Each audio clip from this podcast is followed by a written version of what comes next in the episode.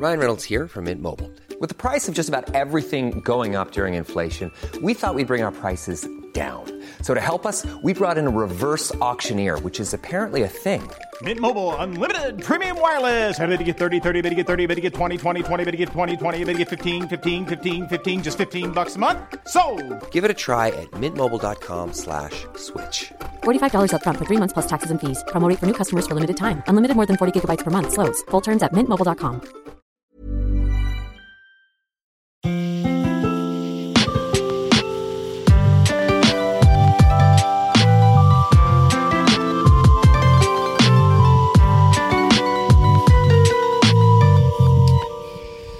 Quête latérale épisode 15 partie 2 merci d'avoir écouté nos pubs Euh, Fibre vous remercie intensément bien Donnez au entendu Patreon. Est-ce que vous connaissez NordVPN? Non, c'est une, une question Tu vas pas leur innocente. faire de la pub gratuite C'est une question innocente que je posais comme ça. NordVPN. Nord- NordVPN. Enfin, vous n'en avez pas besoin pour écouter Quête latérale partout dans le monde, je vous rassure. Et on va passer à la troisième chronique. C'est Lamua qui va nous parler de pourquoi t'aimes FIFA.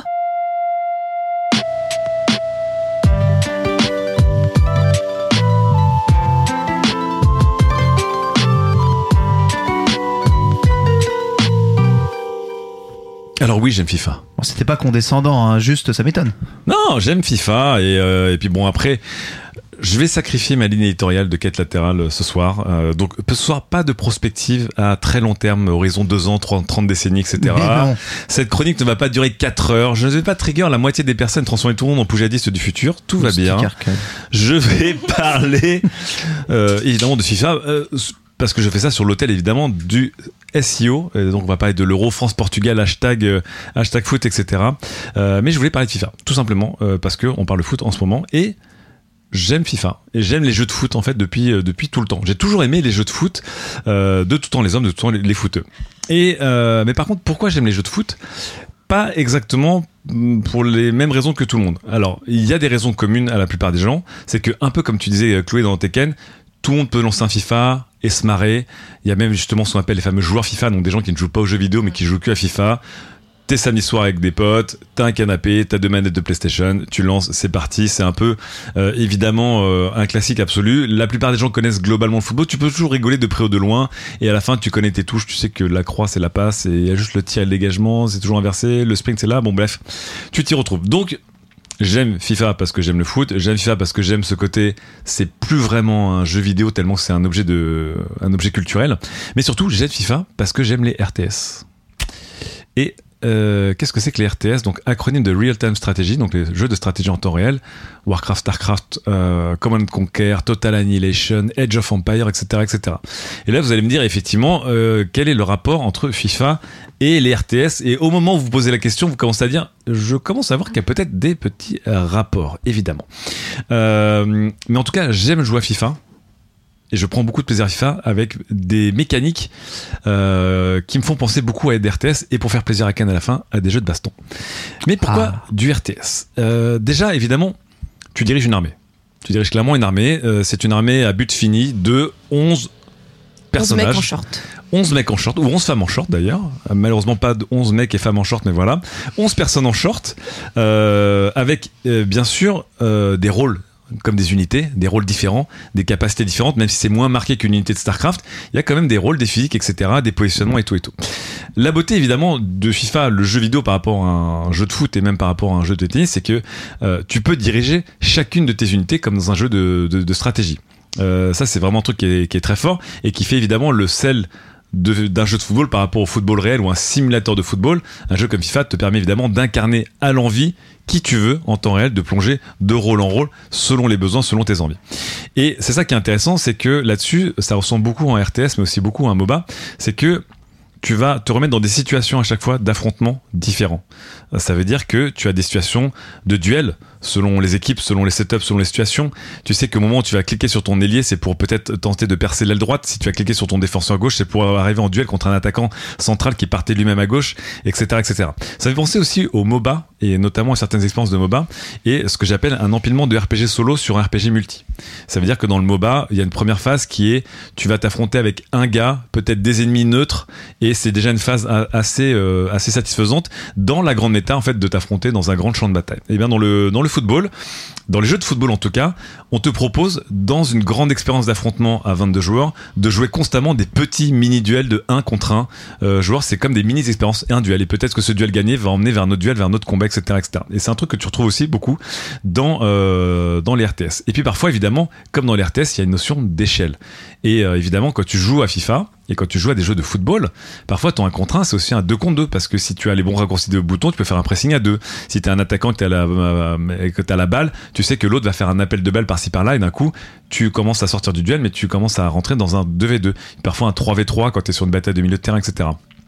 Et puis en tâche de fond, euh, eh ben tu vas jouer les placements de ligne, tu vas jouer la règle du hors-jeu, tu vas jouer le pressing offensif, le pressing défensif, euh, descendre bas près de ta ligne, euh, poser le bus devant les cages comme dirait ce cher José Mourinho.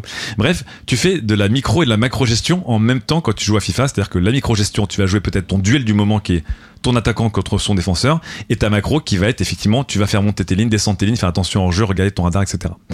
Euh, évidemment, là on est purement dans ce que j'appelle un RTS d'un jeu de, stratégie en temps réel qui est de gérer au mieux ta micro sans jamais oublier en tâche de fond ta macro euh, derrière.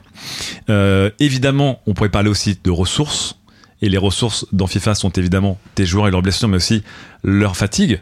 Et ce qui est intéressant, c'est que comme dans un euh, comme dans un RTS, les ressources changent les physionomies du match. Donc évidemment, si tu as beaucoup de ressources, si tu as peu de ressources, ta physionomie de match change, ta méta change, euh, ton approche du jeu change, etc., etc. Et c'est un peu pareil comme avec un joueur agressif qui va essayer de finir très vite ou un joueur qui va jouer la défense pour jouer le long terme, etc. Tu peux jouer de cette manière à FIFA et penser vraiment euh, stratégie. Voilà, vous connaissez dans un RTS, tu fais un rush six slings en moins de 8 minutes ou tu tentes de faire un de base et de maxer tes unités ou de tenir le plus longtemps possible, etc., etc.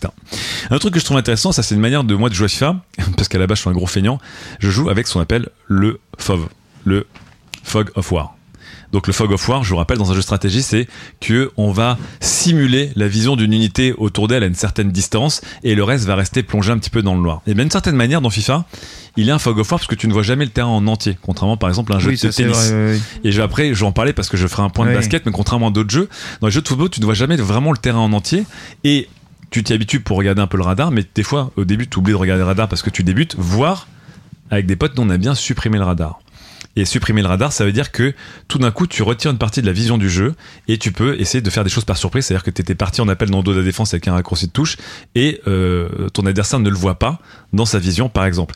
Donc cette notion de fog of war qui fait évidemment tout le sel des RTS et toute la beauté des RTS, tu peux un petit peu la retrouver. Euh, évidemment dans, euh, dans un jeu de, de football. C'est pour ça qu'après je ferai un petit point jeu de basket.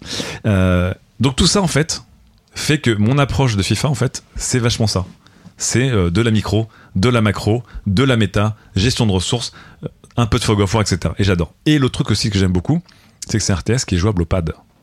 Ah, et c'est tout bête. Mais aujourd'hui, des jeux de stratégie en temps réel jouables au pad, il n'y en a pas vraiment puisque lorsqu'on parle de RTS, à part quelques exceptions, et il y a eu des RTS jouables au pad. Récemment, il y a eu un Halo, si je ne m'abuse. Euh, historiquement, un des tout premiers de l'histoire, c'était Dune 2 sur Mega Drive aussi, qui est arrivé en même temps que sur PC. Mais globalement, on va pas se mentir, le RTS, clavier souris. Command Conquer. Exactement. Oui, comme Conquer sur console, effectivement. Mm. Mais globalement, voilà. Mais du coup, bah, je, je, vous rappelle que dans ma tier list, le, le, pad est placé très très haut dans ma tier list des contrôleurs. Je vous rappelle une tier list qui a été certifiée euh, par le gouvernement ah, français et par la norme ISO 9002. Bien entendu. Mais évidemment, un des avantages du pad, au-delà du fait que je peux jouer un jeu de stratégie euh, en mansplaining total dans mon canapé et pas devant un PC euh, assis droit comme un bâton, c'est que ça me donne aussi des avantages de manipulation et que c'est quelque chose que les RTS n'ont pas ou très peu et que FIFA a, c'est la dimension exécution aussi et manipulation. Et là-dessus, FIFA ressemble de plus en plus notamment à un jeu de combat. Puisque euh, si vous jouez à FIFA, eh bien effectivement, si vous voulez faire des 360, si vous voulez faire des appels de balles feintés, si vous voulez faire un double crochet, une virgule, etc., vous commencez à faire des quarts de tour avec le stick droit, vous commencez à faire des euh, quasiment du pas des piano input mais des options select, plein de mouvements qui ressemblent à des coups spéciaux en vrai pour déclencher littéralement des mouvements spéciaux, euh, des mouvements spéciaux défensifs, offensifs des frappes, des feintes, etc., des coups du sombrero, etc. Et là-dessus, du coup, c'est ce qu'on a, c'est du skill move en fait euh, qu'il y a dans FIFA et que j'aime beaucoup parce que j'ai un jeu de stratégie avec des skill moves et il y en a très peu dans les RTS classiques. Alors, je pourrais vous parler du kiting par exemple, qui est évidemment un skill move qui a été inventé, mais un peu comme le Transformers de, de Mélanie, c'est plutôt des joueurs qui ont découvert des mécaniques et qui en ont abusé. Donc, je vous rappelle que le kiting, vous allez vous déplacer puis stopper vos unités pour qu'elles tirent, et puis avant la fin de l'animation du tir, vous allez vous redéplacer pour qu'en fait vos unités fassent tir, recul, tir, recul, tir, recul, tir, recul, qu'elles augmentent leur DPS. Voilà, c'est un skill move qui a été inventé par les joueurs de, RTS, mais globalement il y en a peu. Alors que dans FIFA, il y a 20 millions de mouvements à prendre, et ça je trouve ça très intéressant euh, pour notamment jouer sur le dénouement d'un affrontement. Et dans un RTS, je trouve que le dénouement d'un affrontement est extrêmement monotone, extrêmement mathématique. Vous avez deux unités qui se rencontrent, elles se tirent dessus, celle qui a le plus de vie, ou qui a le plus d'armure, ou qui a le plus de boucliers, la combinaison, c'est à 100% le même résultat, toujours, lorsqu'elles vont se, se rencontrer. C'est pour ça que des gens aiment bien les RTS, c'est qu'ils peuvent calculer à l'avance, Ouais, on va dire, bien sûr. euh, le dénouement d'un affrontement, la résolution d'un affrontement, puisque tes stats contre mes stats, 100% je sais ce qui va se passer. Euh, dans FIFA, il y a un élément de surprise qui est l'exécution, encore une fois. Qui fait que si tu as un joueur face à deux joueurs, mais que tu fais un très très mouvement d'exécution qui est très bien senti, bien pensé, tu peux tenter de vaincre les stats. Et ça, j'aime beaucoup, beaucoup, par exemple, et ça n'existe pas dans l'RTS. Autre avantage aussi, la physique. Il y a la, il y a la physique euh, qui joue, puisque évidemment, le ballon. Ouais. Et évidemment, le ballon, même s'il est régi par des algorithmes, en fait, au niveau de nous, les joueurs, les humains et les joueuses, eh bien, c'est une forme de hasard. C'est que forcément, à un moment, tu frappes dans un, tu frappes dans un mur, tu sais pas exactement où la balle va partir, le contre est favorable, tu le reprends, but. Voilà, par exemple. Euh, dans un RTS classique, il n'y a pas de RNG lié à la physique. Pas vraiment, non. La seule que je peux te dire, c'est qu'effectivement, si t'es en bas d'une pente, Hmm. ton taux de tir peut avoir un taux de, de, de loupé, par exemple, par rapport à une unité qui est en hauteur en zone pente. Mais globalement, la physique et la RNG, en fait, euh, qui rendent FIFA si délicieux et parfois si salé, hein, euh, n'existent pas dans les RTS. Et je trouve que du coup, les RTS sont extrêmement C'est rigide. maîtrisés et Ouais. rigides, Mm. ce qui fait aussi parfois leur beauté, parce qu'encore une fois, c'est comme si c'était une sorte d'échec en temps réel, mais tu connais un dénouement si tu calcules bien que tu as bien affronté. Là, au FIFA, il y a évidemment une dose de folie euh, dans un jeu de stratégie que je trouve extrêmement, extrêmement intéressant. Pour terminer un peu sur le ballon, c'est aussi la limite, puisque par rapport à un jeu de stratégie, le ballon centralise les événements et centralise l'attention. Quasiment tout se passe euh, autour du ballon. Euh, et ça, un bon RTS, pour moi, c'est un RTS qui sait décentraliser euh, les événements un petit peu. Par exemple, euh, évidemment, dans StarCraft, on l'a tous fait, tu défends un siège de Zerg avec ta base de Terran sans bouger en jouant à la défense à euh, au maximum, tout en envoyant en multitasking deux petits dropships dans la base adverse qui vont évidemment faire des dégâts gigantesques, tu peux faire ça. Dans FIFA, à moins que tu mettes un coup de boule à un Italien discretos à l'autre bout du terrain, il n'y a pas vraiment d'action Ouais, ouais. autre part qu'autour du ballon. Et ce qui est pour moi, du coup, la pauvreté de FIFA en tant que jeu de stratégie, encore une fois, je- j'en j'en parle que là-dessus, par rapport à un vrai jeu de stratégie, c'est vraiment tout est focalisé sur un point quasiment, euh, même si encore une fois, tu peux faire bouger les lignes, faire les jeux de, faire jouer les hors-jeux, etc. Mais ça reste, ça reste plus limité en tout cas. Euh, on peut aussi parler de la notion de score, euh, notamment qui pourrait être vue comme des prises ou des destructions de base, forçant l'adversaire à prendre telle ou telle décision, telle ou telle initiative, être plus ou moins euh, offensif ou plus ou moins défensif s'il a l'avantage ou s'il a le désavantage, s'il doit forcer un petit peu euh, l'événement ou pas. Mais bon, en tout cas, c'est un peu moins fin et subtil qu'un jeu de stratégie là-dessus. Mais c'est une dimension qui existe et que j'aime énormément. Et, euh, et dernier point, par contre, encore une fois, le miracle est toujours possible dans ce jeu de stratégie qui est FIFA, puisque même mener 3-1, tu peux globalement à niveau égal égaliser sur des miracles ou des coups de fou, mais c'est toujours possible, tenter la frappe des 25 mètres et elle passe. Dans un jeu de stratégie, encore une fois, c'est très rigide. Si à un moment t'as plus qu'une base et que le mec en face de toi il a trois bases, à niveau globalement égal, en fait, c'est pour ça que généralement tu ne vois pas la conclusion d'un match dans un jeu de stratégie. C'est-à-dire que quand tu vois que t'es trop désavantagé, c'est le GG, tu quittes. Et dans StarCraft, il n'y a pas de fin, il n'y a quasiment pas de fin de match. Parce que je vous rappelle que normalement, pour finir un match dans StarCraft, il faut détruire tous les bâtiments adverses. Ça n'arrive jamais. Parce qu'on sait qu'il n'y a pas de miracle possible. Ou si peu, en tout cas. Et euh, dans ce RTS qui est FIFA, en tout cas, il y a, il y a en tout cas ce, ce miracle. Là-dessus, je voudrais juste, avant de, d'attaquer la conclusion, parler du jeu de basket. Parce qu'on me dit, mais pourquoi pas le jeu de basket qui est un autre simulateur de sport très connu? Pourquoi j'aime pas spécialement les jeux de basket alors j'adore FIFA? Un, j'aime moins le basket déjà en tant que sport par rapport au foot, puisqu'il y a moins une guerre de territoire, c'est très monotone, c'est comme le handball, c'est attaque-défense, attaque-défense. C'est-à-dire qu'en fait, euh, globalement, à peu de choses près, tu es dans ta moitié de terrain, tu défends ta surface de réparation handball ou ta raquette dans le basket, les mecs vont essayer de marquer. Bon. Et tout le monde est, tout le monde est un peu collé. Euh, et puis après, c'est à l'autre d'attaquer, et puis, euh, et puis on y va. Ce que j'aime bien au football, c'est qu'il y a une énorme, il y a une énorme variété de, si- de situations. Et par exemple, il y a un match dans le match qui est euh, un ailier contre un ailier. Une bataille du milieu de terrain, une bataille de pressing. Ce qui se passe au football, c'est que beaucoup de gens trouvent ça chiant parce qu'ils se disent, mais attends, il n'y a pas beaucoup de buts, alors qu'en fait, le match, évidemment, dans la surface de réparation. Et puis parfois dans le milieu de terrain, etc. Il y a une grande variété, je trouve, dans le football qu'il n'y a pas dans le basket, où je- pour moi, le basket, c'est 10 personnes dans 10 mètres carrés globalement euh, qui tentent un moment de, de, de scorer un truc mais tout, tous en même temps. Il n'y a pas un gars qui attend puis il y a un autre gars qui le couvre etc qui le court après. Euh, il y a moins de variété dans la situation aussi c'est à dire que même s'il y a des arrêts de jeu où il y a des, des tirs des, des, des paniers francs des lancers francs il y a moins de, de choses aussi dramatiques qu'une touche un corner ou un coup franc comme au football par exemple où encore une fois pareil le coup franc te permet quasiment de remettre des situations à zéro et une équipe qui n'arrive pas à dominer sur un coup franc peut tenter un coup de Trafalgar. Au basket, globalement, à part le lancer franc, il n'y a pas de notion de corner. Une touche, c'est pas un truc critique. Et globalement, c'est vraiment très très monotone. Et puis enfin, encore une fois, en tant que jeu vidéo, dans un jeu de basket, il n'y a pas de notion de, fo- de fog of war. Tu vois toute l'action. Ouais, à- quasiment. à peu de choses Ouais. près, tout le monde est entassé les uns sur les autres et Mm. tu vois tout le monde et ton adversaire voit tout le monde. C'est comme un jeu d'échecs. Là où je trouve qu'encore une fois, au football, de par sa taille et sa dimension, tu peux avoir des coups de Trafalgar et à un moment, tu te prends une balle en l'air, tu fais, tu comprends pas et puis en fait, tu vois qu'il y a un mec qui avait transpercé ta défense qui était parti dans ton dos sans que tu le vois. Euh, bref, en tout cas, à la fin, euh, bon, c'est pas étonnant qu'un jeu de sport soit également un jeu de stratégie puisque dans le sport, il y a littéralement de la ouf. stratégie. Euh, mais le fait de ne pas incarner un joueur en première, en troisième personne change toute la donne. Puisqu'un jeu de football, ça aurait pu être un jeu où tu incarnes un joueur. Il y a d'ailleurs des modes de jeu où tu incarnes un joueur. On a tenté des jeux de foot. Libero Grande. Voilà, Libero Grande, où tu étais un joueur vu de derrière, pour plus d'immersion dans le joueur, pour plus voir ce qu'un joueur voit vraiment, ce qu'un joueur ne voit pas, etc. Le fait que les jeux de, foot, notamment, aient choisi une vue de dessus comme des jeux de stratégie, et en même temps te donnent plusieurs, rôles, parce qu'à la fois tu incarnes des joueurs et pas un joueur, et puis en même temps tu te gères ton équipe en tant qu'entraîneur et puis en même temps tu as la vue de Dieu. Donc euh, tout ça en même temps. Donc euh, tu es dans les bottes du soldat tu es dans la t'es dans la décision du général et tu as la vue de Dieu et ça c'est l'essence même du RTS de la micro à la macro etc et c'est pour ça que je pense que d'autres jeux qui ont tenté la full micro c'est-à-dire de, faire un seul joueur euh, dans une vue euh, réaliste, c'est-à-dire en, en first person, first person, ça, ça ne passe pas. Je pense que vraiment l'aspect jeu de stratégie, jeu de plateau en fait de FIFA, euh, pour moi fait vraiment son succès en tout cas pour moi. Bref, en tout cas si vous êtes allergique au foot ou à FIFA, vous pouvez faire comme moi. Et enfin, qui ne suis pas allergique, mais au cas où. Et vous pouvez les voir comme un sous-genre de Warcraft. Et peut-être que vous découvrirez les joies du rush aile droite, tout centre dropship dans la base adverse, tout kiting du dernier défenseur, tu nuke du gardien pour détruire les cages. Merci beaucoup, euh. Lamua. Et Si Voilà. on n'aime pas Warcraft, sinon.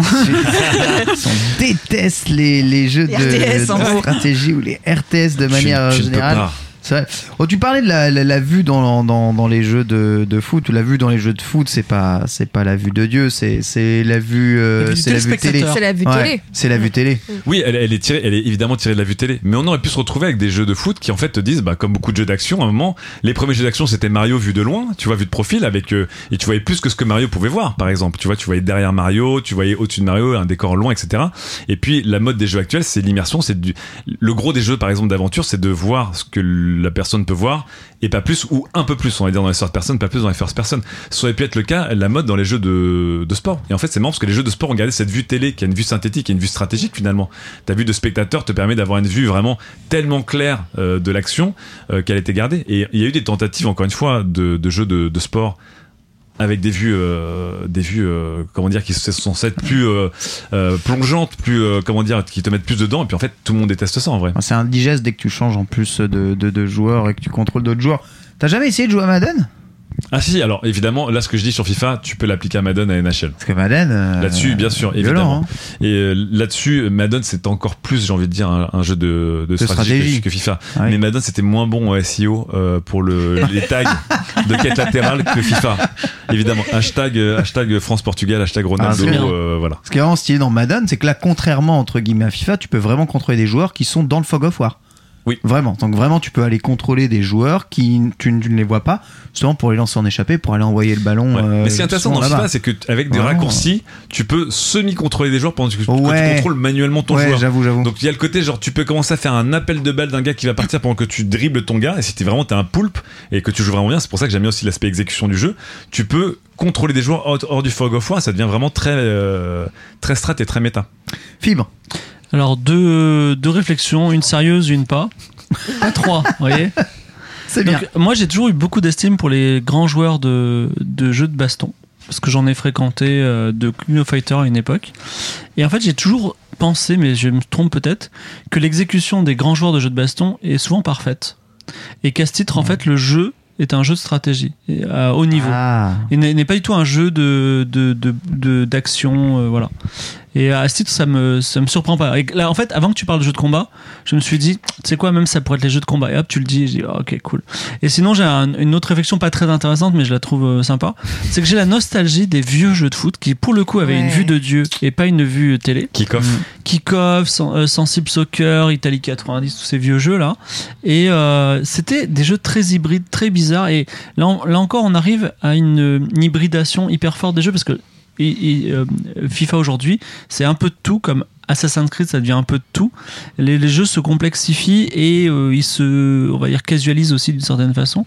Voilà. Et c'était des jeux très radicaux. Kick-Off était très radical, très Oh, la punchy, balle euh, qui très te- dur. La balle qui te collait pas au pied, quoi. Mais quel enfer. quel Voilà. enfer. Mais je suis d'accord avec toi là-dessus, encore une fois, sur la complexification euh, des jeux dont on parlait.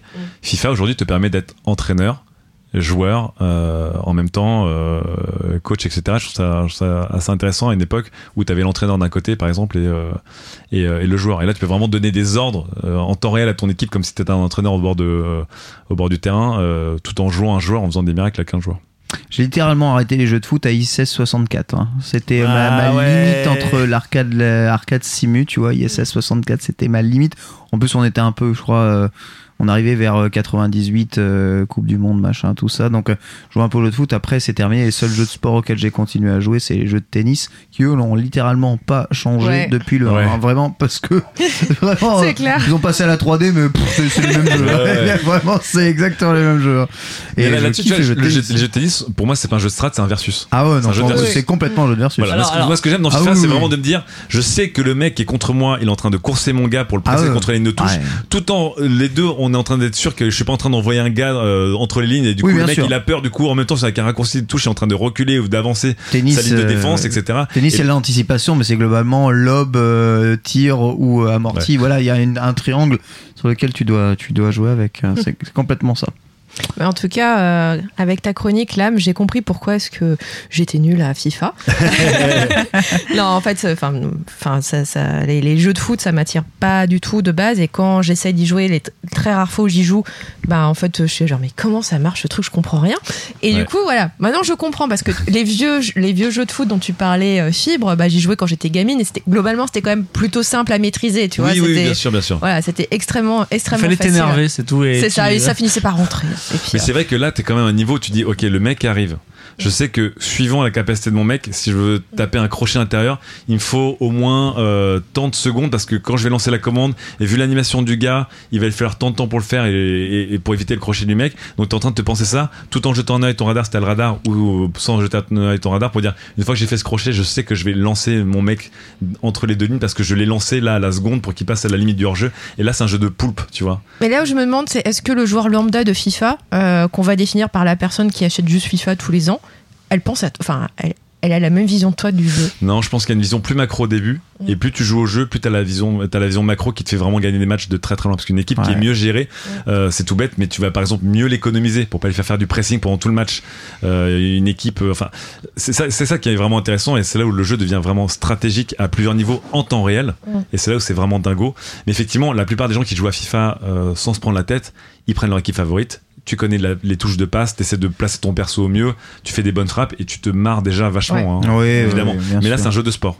Hum, Mais en fait, euh, pendant ta chronique, j'ai repensé à un jour de 1998, peu, peu de temps avant le démarrage de la Coupe du Monde. Il y avait, je crois que c'était dans Télé 7 jours, et il y avait un supplément pour euh, la Coupe du Monde euh, où c'était un peu voilà pour les newbies, les footix quoi, pour euh, dont, dont je faisais partie. hein. J'avais euh, 12 ans à l'époque, 12-13 ans.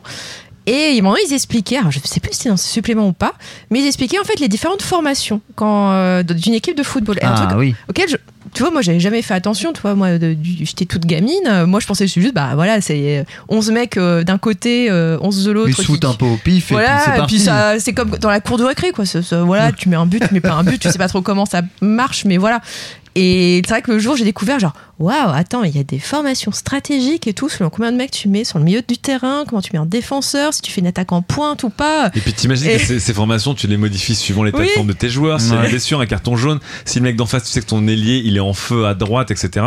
Et donc évidemment, t'as tout ce côté Moi, tu vois, je suis à tactique. 35 ans, mais je suis encore à ton stade d'à 12 ans. En fait, j'ai tellement hermétique au foot que. Ah, j'ai eu la, même révélation à peu près au même âge ben, quand j'ai commencé à m'intéresser au Tour de France. Et pareil, j'ai compris en regardant le truc que c'était pas, Ouais. c'était pas juste des mecs qui pédalent, Ah ouais, c'était genre des stratégies Ah ouais. d'équipe. Strat au Tour de France. Mais bien Ah sûr, ouais. c'est Mais des oui. équipes en fait. Et tu vois, tu vas avoir des de mecs, des, sol- des soldats, des moines soldats qui vont se sacrifier Totalement. euh, pour que, Pour leur euh, leader. le, que leur li- le leader en fait il reste dans leur roue pendant toute, euh, toute l'étape. Complètement.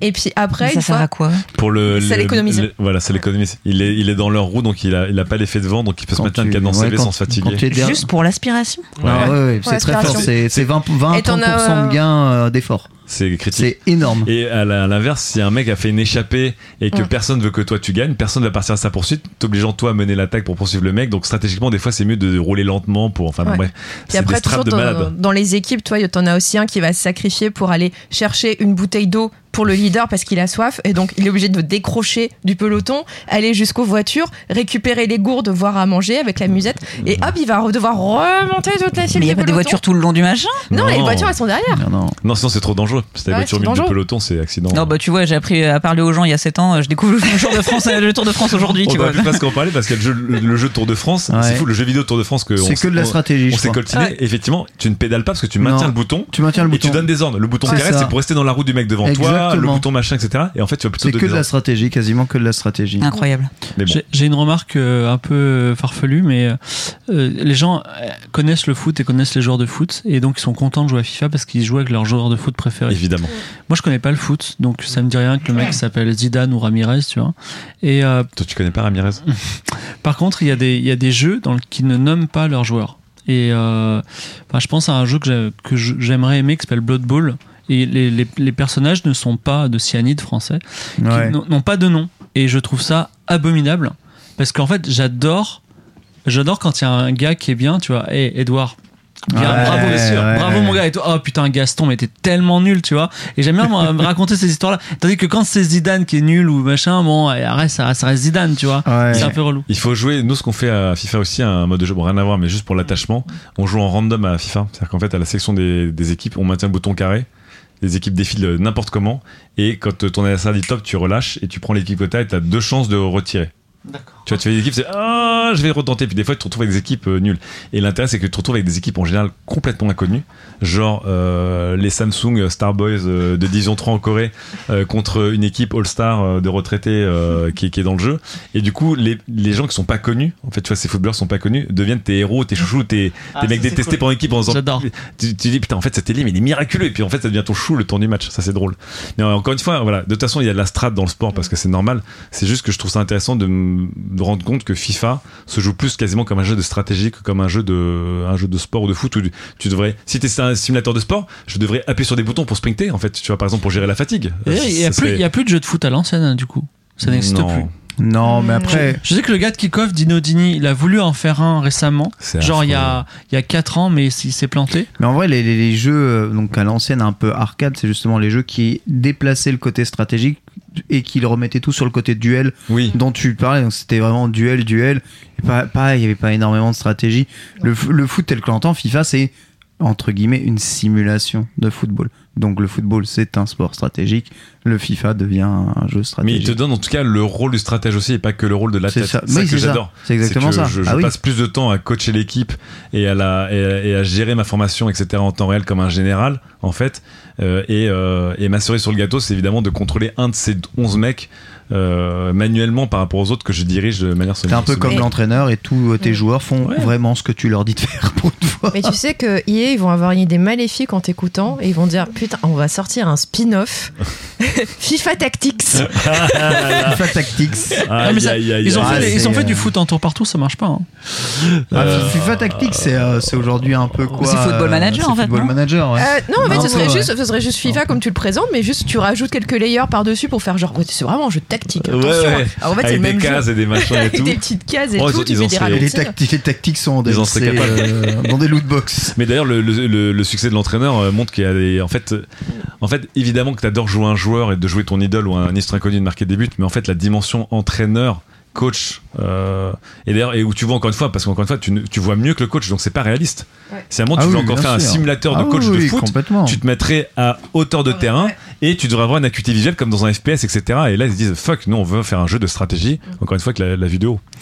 Je, avant de terminer, j'ai deux, j'ai deux, j'ai deux jeux de pro- foot que, que je voulais faire, mais que je ne ferai jamais puisque j'ai arrêté de faire des jeux vidéo. Bien sûr. Les, mecs, les à parlé- dire j'ai pris ma tu nous as retraite. parlé c'est- trois de ces jeux là C'est déjà mon dernier jeu. Non, non, non, non. Donc, premier jeu, je voudrais faire un jeu de gestion de supporters. Où en fait tu regardes, tu regardes même pas le match, mais genre tu gères les tifos, euh, les taux, tu tapes sur les tambours comme des oufs et tout. Voilà, je pense qu'il y a- il y, a vraiment un truc fou. Wendan. Wendan, voilà. C'est Wendan, c'est quoi Non, Wendan, c'est un rhythm game C'est un de, de supporters. Ouais, ah c'est vrai. Ouais, C'est ouais, un- bon, ouais. Parfait. Un c'était- des meilleurs de l'histoire, mon gars. Si tu Bon, l'as bah, jamais fait, c'est. Bah alors si ça a été existé, c'est c'est non, c'est pas un jeu de gestion. C'est Ah. un jeu de C'est un rythme. rythme. Ah mais moi c'est ce que je veux faire. Moi je, non, moi, je veux faire un jeu de ouais de où t'es un, un supporter, tu vois. Wendan. Et tu, tu voles les bannières de l'adversaire, tu vois, c'est des trucs. Bref. Ah, c'est Tatakai, Wendy. Et euh, je sais pas si vous connaissez le jeu Draw Something où tu, tu dessines un, Yes, un truc, ouais. voilà. Et ben je voulais faire un jeu de foot asymétrique comme ça, c'est-à-dire que en, faux, en gros tu fais, tu dessines tes où bougent tes joueurs et l'adversaire fait pareil, résolution simultanée, tu vois. Ah, et je pense que ça aurait été ouf, voilà. Je pense que ça aurait été vraiment, mais je me serais fait des millions. Mais, Mais. mais maintenant je fais du stream et voilà. Et tu fais des jeux vidéo en stream. Voilà, non non, je fais juste du stream, voilà. Ah mais c'est un, peu rigolo, ça ressemble un peu au jeu de foot Captain Tsubasa qui était des RPG en fait euh, footballistiques où globalement tu définissais une action puis ensuite tu avais un duel, c'était un genre de janken pour passer le duel, une fois que tu avais passé le duel, tu étais dans une autre étape, tu choisissais de passer, pas passer et en fait tu jouais pas en temps réel, tu jouais uniquement stratégiquement le passage de balle et, et les tirs et, euh, et certains épisodes étaient pas mal du tout. Il y a un romantisme du football incroyable et je suis persuadé aujourd'hui euh, c'est fou l'absence du foot dans les productions vidéoludiques, fiction et euh, enfin cinématographiques du- de la France. C'est incroyable. Alors, animé. ouais, alors que la, la- la France adore ça. Il y a- C'est un, il y a- c'est un, c'est un boulevard quoi. Voilà. Bref. J'avoue, Shaolin Soccer euh, produit par la France. C'est possible. On va marquer une deuxième pause si vous voulez bien. Incroyable. Pour poser une question, encore une fois, Twitter hein, qui euh, ne manque jamais de poser de très très bonnes questions. Et aujourd'hui, la question est quel jeu considérez-vous comme excellent à chaud lors de sa sortie, mais vous reconsidérez comme pas si ouf finalement a posteriori. En gros, quel jeu était ouf pour vous le jour de sa sortie aujourd'hui euh, vous y rejouez, je fais en vrai, euh, franchement, je, on va dire que c'était, c'était une autre époque, s'il vous plaît, euh, une autre époque. Qui veut y aller, Chloé? Oui, parce qu'en fait, donc j'avoue, comme je savais la question, ça fait à peu près deux heures que je suis en train de mouliner dessus. Ah, il faut installer un SSD magique. Ah ouais ouais non mais c'est des fois c'est c'est c'est compliqué alors vous pensez que c'est super simple à répondre vos questions mais en fait c'est compliqué t'as kiffé, mais Non, en vrai, c'était en- nul. en vrai il y en a y en plein nul. en vrai il y en a plein mais euh, là en fait je me suis dit ça y est ça m'est venu Kingdom Hearts Ah, le premier. le premier Ah, mais dire- oui, le prototype. Bah, après, non, non, tout, le premier, euh, tout, euh, premier. mais euh, le premier Non, vraiment Pas le, premier. Birth by Sleep 365 divisé Non, par non. deux euh, Next Gen. Final, prologue Final Le remake. Le remake. Non, non, mais le 1, alors je me souviens à l'époque, euh, bah, c'était ouf parce que c'était le croisement incroyable entre l'univers Disney et l'univers Final Fantasy, donc autant dire euh, un Ouais. gangbang incroyable. Et, euh, et moi j'étais dingue quand c'était c'était sorti parce que c'était trop beau, c'était c'était mignon, euh, enfin voilà, tout, tout le monde trouvait ça extraordinaire, les musiques, les machins, les trucs. Bon, maintenant soyons honnêtes, ce 5 minutes, soyons objectifs. Euh, le système de combat est complètement pété, Il est nul. c'est c'est c'est nul. Euh, La ça caméra- la est caméra caméra Ah, c'est est horrible. horrible, la caméra est horrible. L'histoire commence à être Incompréhensible. c'est devenu de pire en pire après. J'ai l'impression que c'est devenu un concours pour que le, genre, le jeu Je ce vous soit. rappelle que le showrunner de Kingdom Hearts lui-même a annoncé, enfin, a dit officiellement qu'il était un peu perdu dans le scénario. il, quand était même. per- il avait besoin des wikis Ouais. des fans pour s'y retrouver Ouais. lui-même. Ah, eh, même, problème. hein. ça. Même problème en vrai. Donc, euh, donc voilà, Kingdom Hearts, euh, beaucoup trop surcoté à sa sortie, euh, peut-être toujours trop surcoté aujourd'hui. Euh, donc euh, voilà, c'est Ah, ce que je répondrai à cette question. passait, mais ouais, Il reste une bonne musique. raison. Bonne ouais, musique. il y a une bonne musique, mais les phases en vaisseau Gumi, c'est nul. Ouais. Les- tout ce qui est plateforme dans le jeu, et il y en a hein, des phases de plateforme, sont horribles, c'est à te faire péter un câble. Euh, la résolution des actions avec les triggers n'a aucun sens. Des fois, il faut juste parler à un PNJ euh, trois fois Mm. pour euh, débloquer la suite de l'histoire. C'est, on a essayé de le refaire récemment avec madame parce qu'elle adore Disney. Je dis, bah, faut qu'on découvre Kingdom Hearts. Le 1, c'est trop bien. On fait le 1 à la compile du Game Pass. Ouais. Sincèrement, on a tenu jusqu'à Tarzan. On a fait, mais, Ah oui, t'as pas été loin du tout. mais c'est, mais c'est pas Tar- Tarzan. Je te jure, on est resté bloqué euh, des heures juste parce qu'on n'arrive pas à passer les phases des lianes. Il Oui. faut aller de Mm. liane en liane. On retombait Ça toujours. me il rappelle le fallait, roi lion. fallait remettre ici. Aïe, aïe. Ah, le trauma, ça y est, ça revient. Ouais, mais Ah, dès le début, c'était, c'était, dès le début, c'était. Oui, ça a annoncé la couleur. Ouais, t'étais malheureuse. Ah, horrible, vraiment euh, de, de- de mauvais souvenirs euh, Ouais. effacés. Euh, Mélanie. Euh, J'avoue, donc tu nous avais posé la question au début, mais j'ai pas pu cogiter deux heures parce que j'ai qu'un seul neurone, il peut faire qu'une seule chose à la fois. Mais euh, le premier qui m'est revenu à l'esprit, j'avais adoré les God Games, euh, etc. et euh, notamment Creatures et compagnie. Et à l'époque où c'est sorti, j'étais super hypé par Sport. Ah, Oui. Très bon cas. C'était, euh, c'était vraiment, j'ai vraiment vendu le jeu de mes rêves, quoi. Euh, De la génétique, euh, Ouais. de, voilà, de faire ces, faire ces bestioles, ces machins, genre, waouh, trop bien, je me prends l'édition collector, machin, super.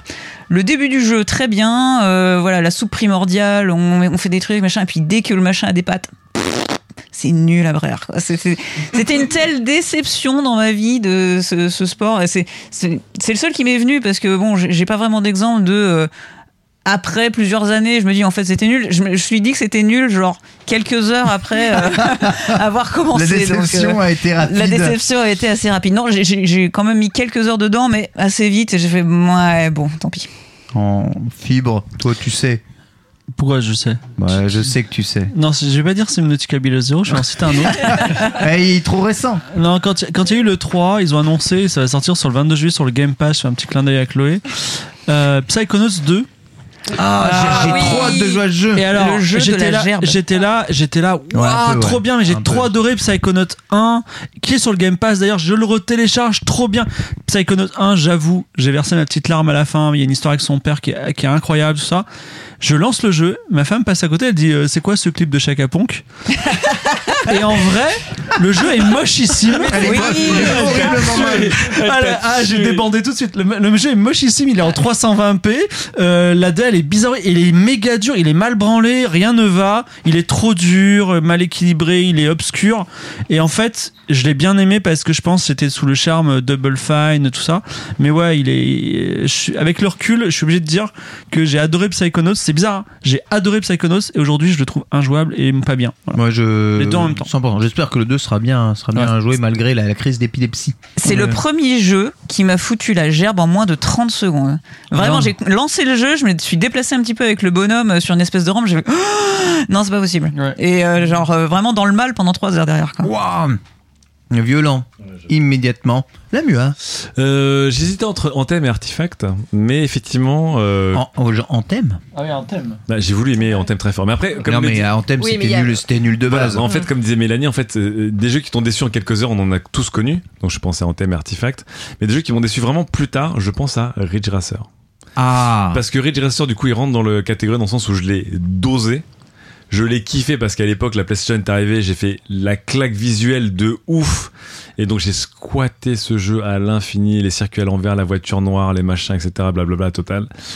Et puis après est arrivé, j'ai dosé après euh, notamment euh, Daytona que j'ai vraiment préféré sur Saturn. Mais bon, j'avais quand même de l'amour pour Ridge Racer et j'y ai repensé euh, l'autre fois, sans y rejouer. Et je me suis dit que ce jeu, c'était vraiment un des jeux de voiture les plus claqués au sol de l'histoire, avec une jouabilité, mais d'une simplicité au sens péjoratif du terme. Ouais. Le fameux genre, tu lâches le frein, tu reprends, enfin, tu lâches l'accélérateur, tu reprends l'accélérateur et d'un coup ta voiture, elle ne dérape pas, elle est sur des rails de dérapage. Exactement. C'était l'anti-plaisir du jeu de voiture, qui est de sentir un peu le, le poids de ta voiture, dire ah putain j'ai pris trop serré, ouais j'ai peut-être trop mis sur là-dessus. En fait, Ridge Racer c'était nul à chier en fait en tant que jeu de voiture. Putain, la vraiment. violence. C'est vrai. Et effectivement, bon, bah, c'est un jeu d'arcade, mais euh, c'est juste un jeu d'arcade. Je pense que c'est pas un bon jeu de voiture, mais peut-être un bon jeu pour t'éclater vite fait, euh, voilà, euh, le temps, le temps d'un ou deux crédits. Mais euh, en fait, c'est plutôt comme le dit la question, c'est j'ai vraiment dosé ce jeu énormément. J'ai beaucoup joué, j'ai beaucoup aimé. Aujourd'hui, je me demande comment j'ai fait pour autant aimer un jeu aussi pauvre en fait, en tant que, jeu de voiture. Et euh, juste par rapport à Anthem, quand même. En thème, je trouve c'est super valide.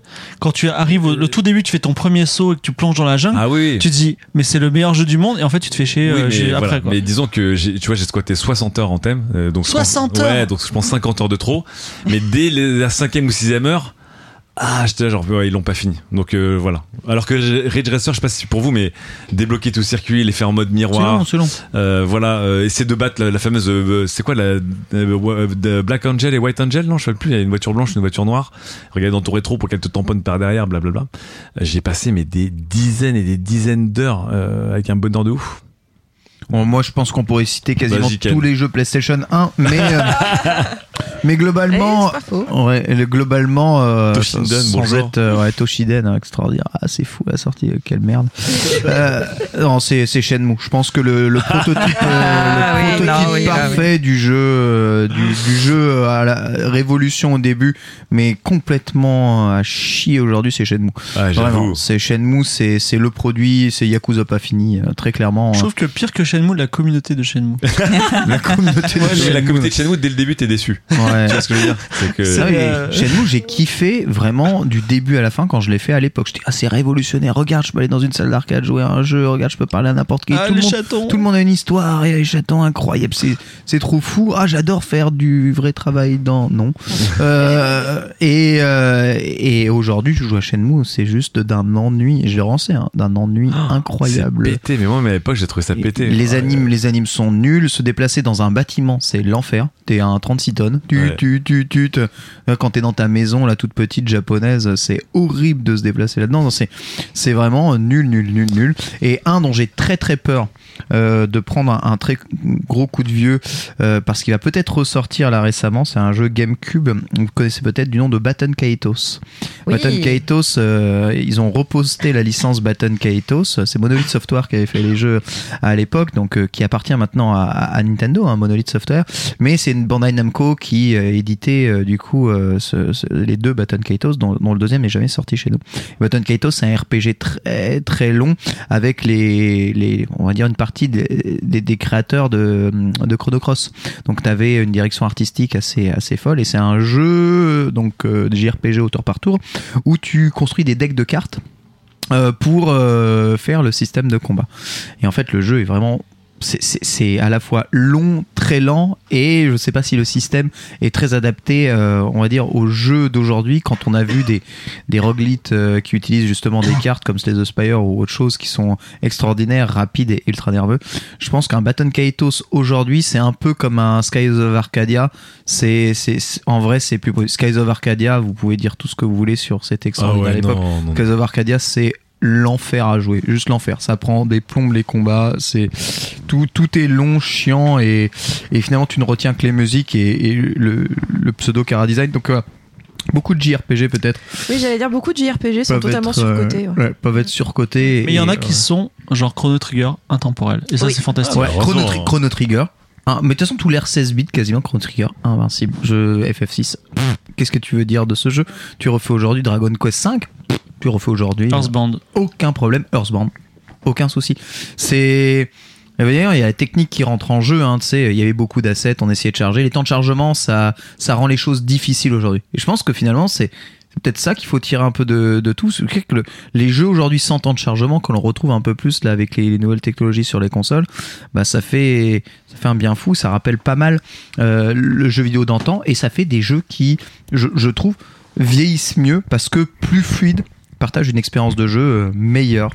Donc euh, voilà, à penser euh, peut-être euh, là-dessus. Mais oui, pourquoi est-ce que les jeux Super Nintendo vieillissent mieux que les jeux Ah, PlayStation 2 fanboy, oh là là. Non, bah Mega Drive, ah, Mega Drive si tu veux. Ouais. On remarque, j'aurais pu sonner- euh, citer Sonic 1 comme jeu extraordinaire à la sortie, mais en fait c'est Ouais. à chier. hein. Et j'allais le dire. En fait, euh, c'est Moi, après, après Sport, ce qui m'est devenu, voilà, c'est les deux premiers Sonic. Quand je les ai Sonic, poncés quand j'étais petite. Ouais. J'ai essayé de les refaire euh, récemment. Je me suis dit, mais mais comment je Ah, faisais en marrant. fait quoi, Sonic 1, c'est- Sonic 1, c'est pas drôle. C'est pas drôle à Non, faire, en Sonic fait, 1 quoi. c'est pas drôle du tout. Moi, hein. j'ai j'ai vu que c'était l'arnaque dès, le- dès le premier Sonic, j'ai joué, j'ai fait, mais en fait, c'est pas très réactif. Et Alex en même moment, j'ai Alex joué à qui ressort moi- maintenant. Ouais. Mon dieu, Alexis. Alexis, franchement. Alexis, Non. c'était. c'était, Genre, Alexis, euh, c'est drôle. Non. du cul. Non. non, mais Non. déjà à l'époque, c'était un traumatisme. Mais oui, c'est pas Ouais. drôle. Enfin, c'est c'est c'est fou. Ouais. Sonic est un bon cas, ouais, mais bon.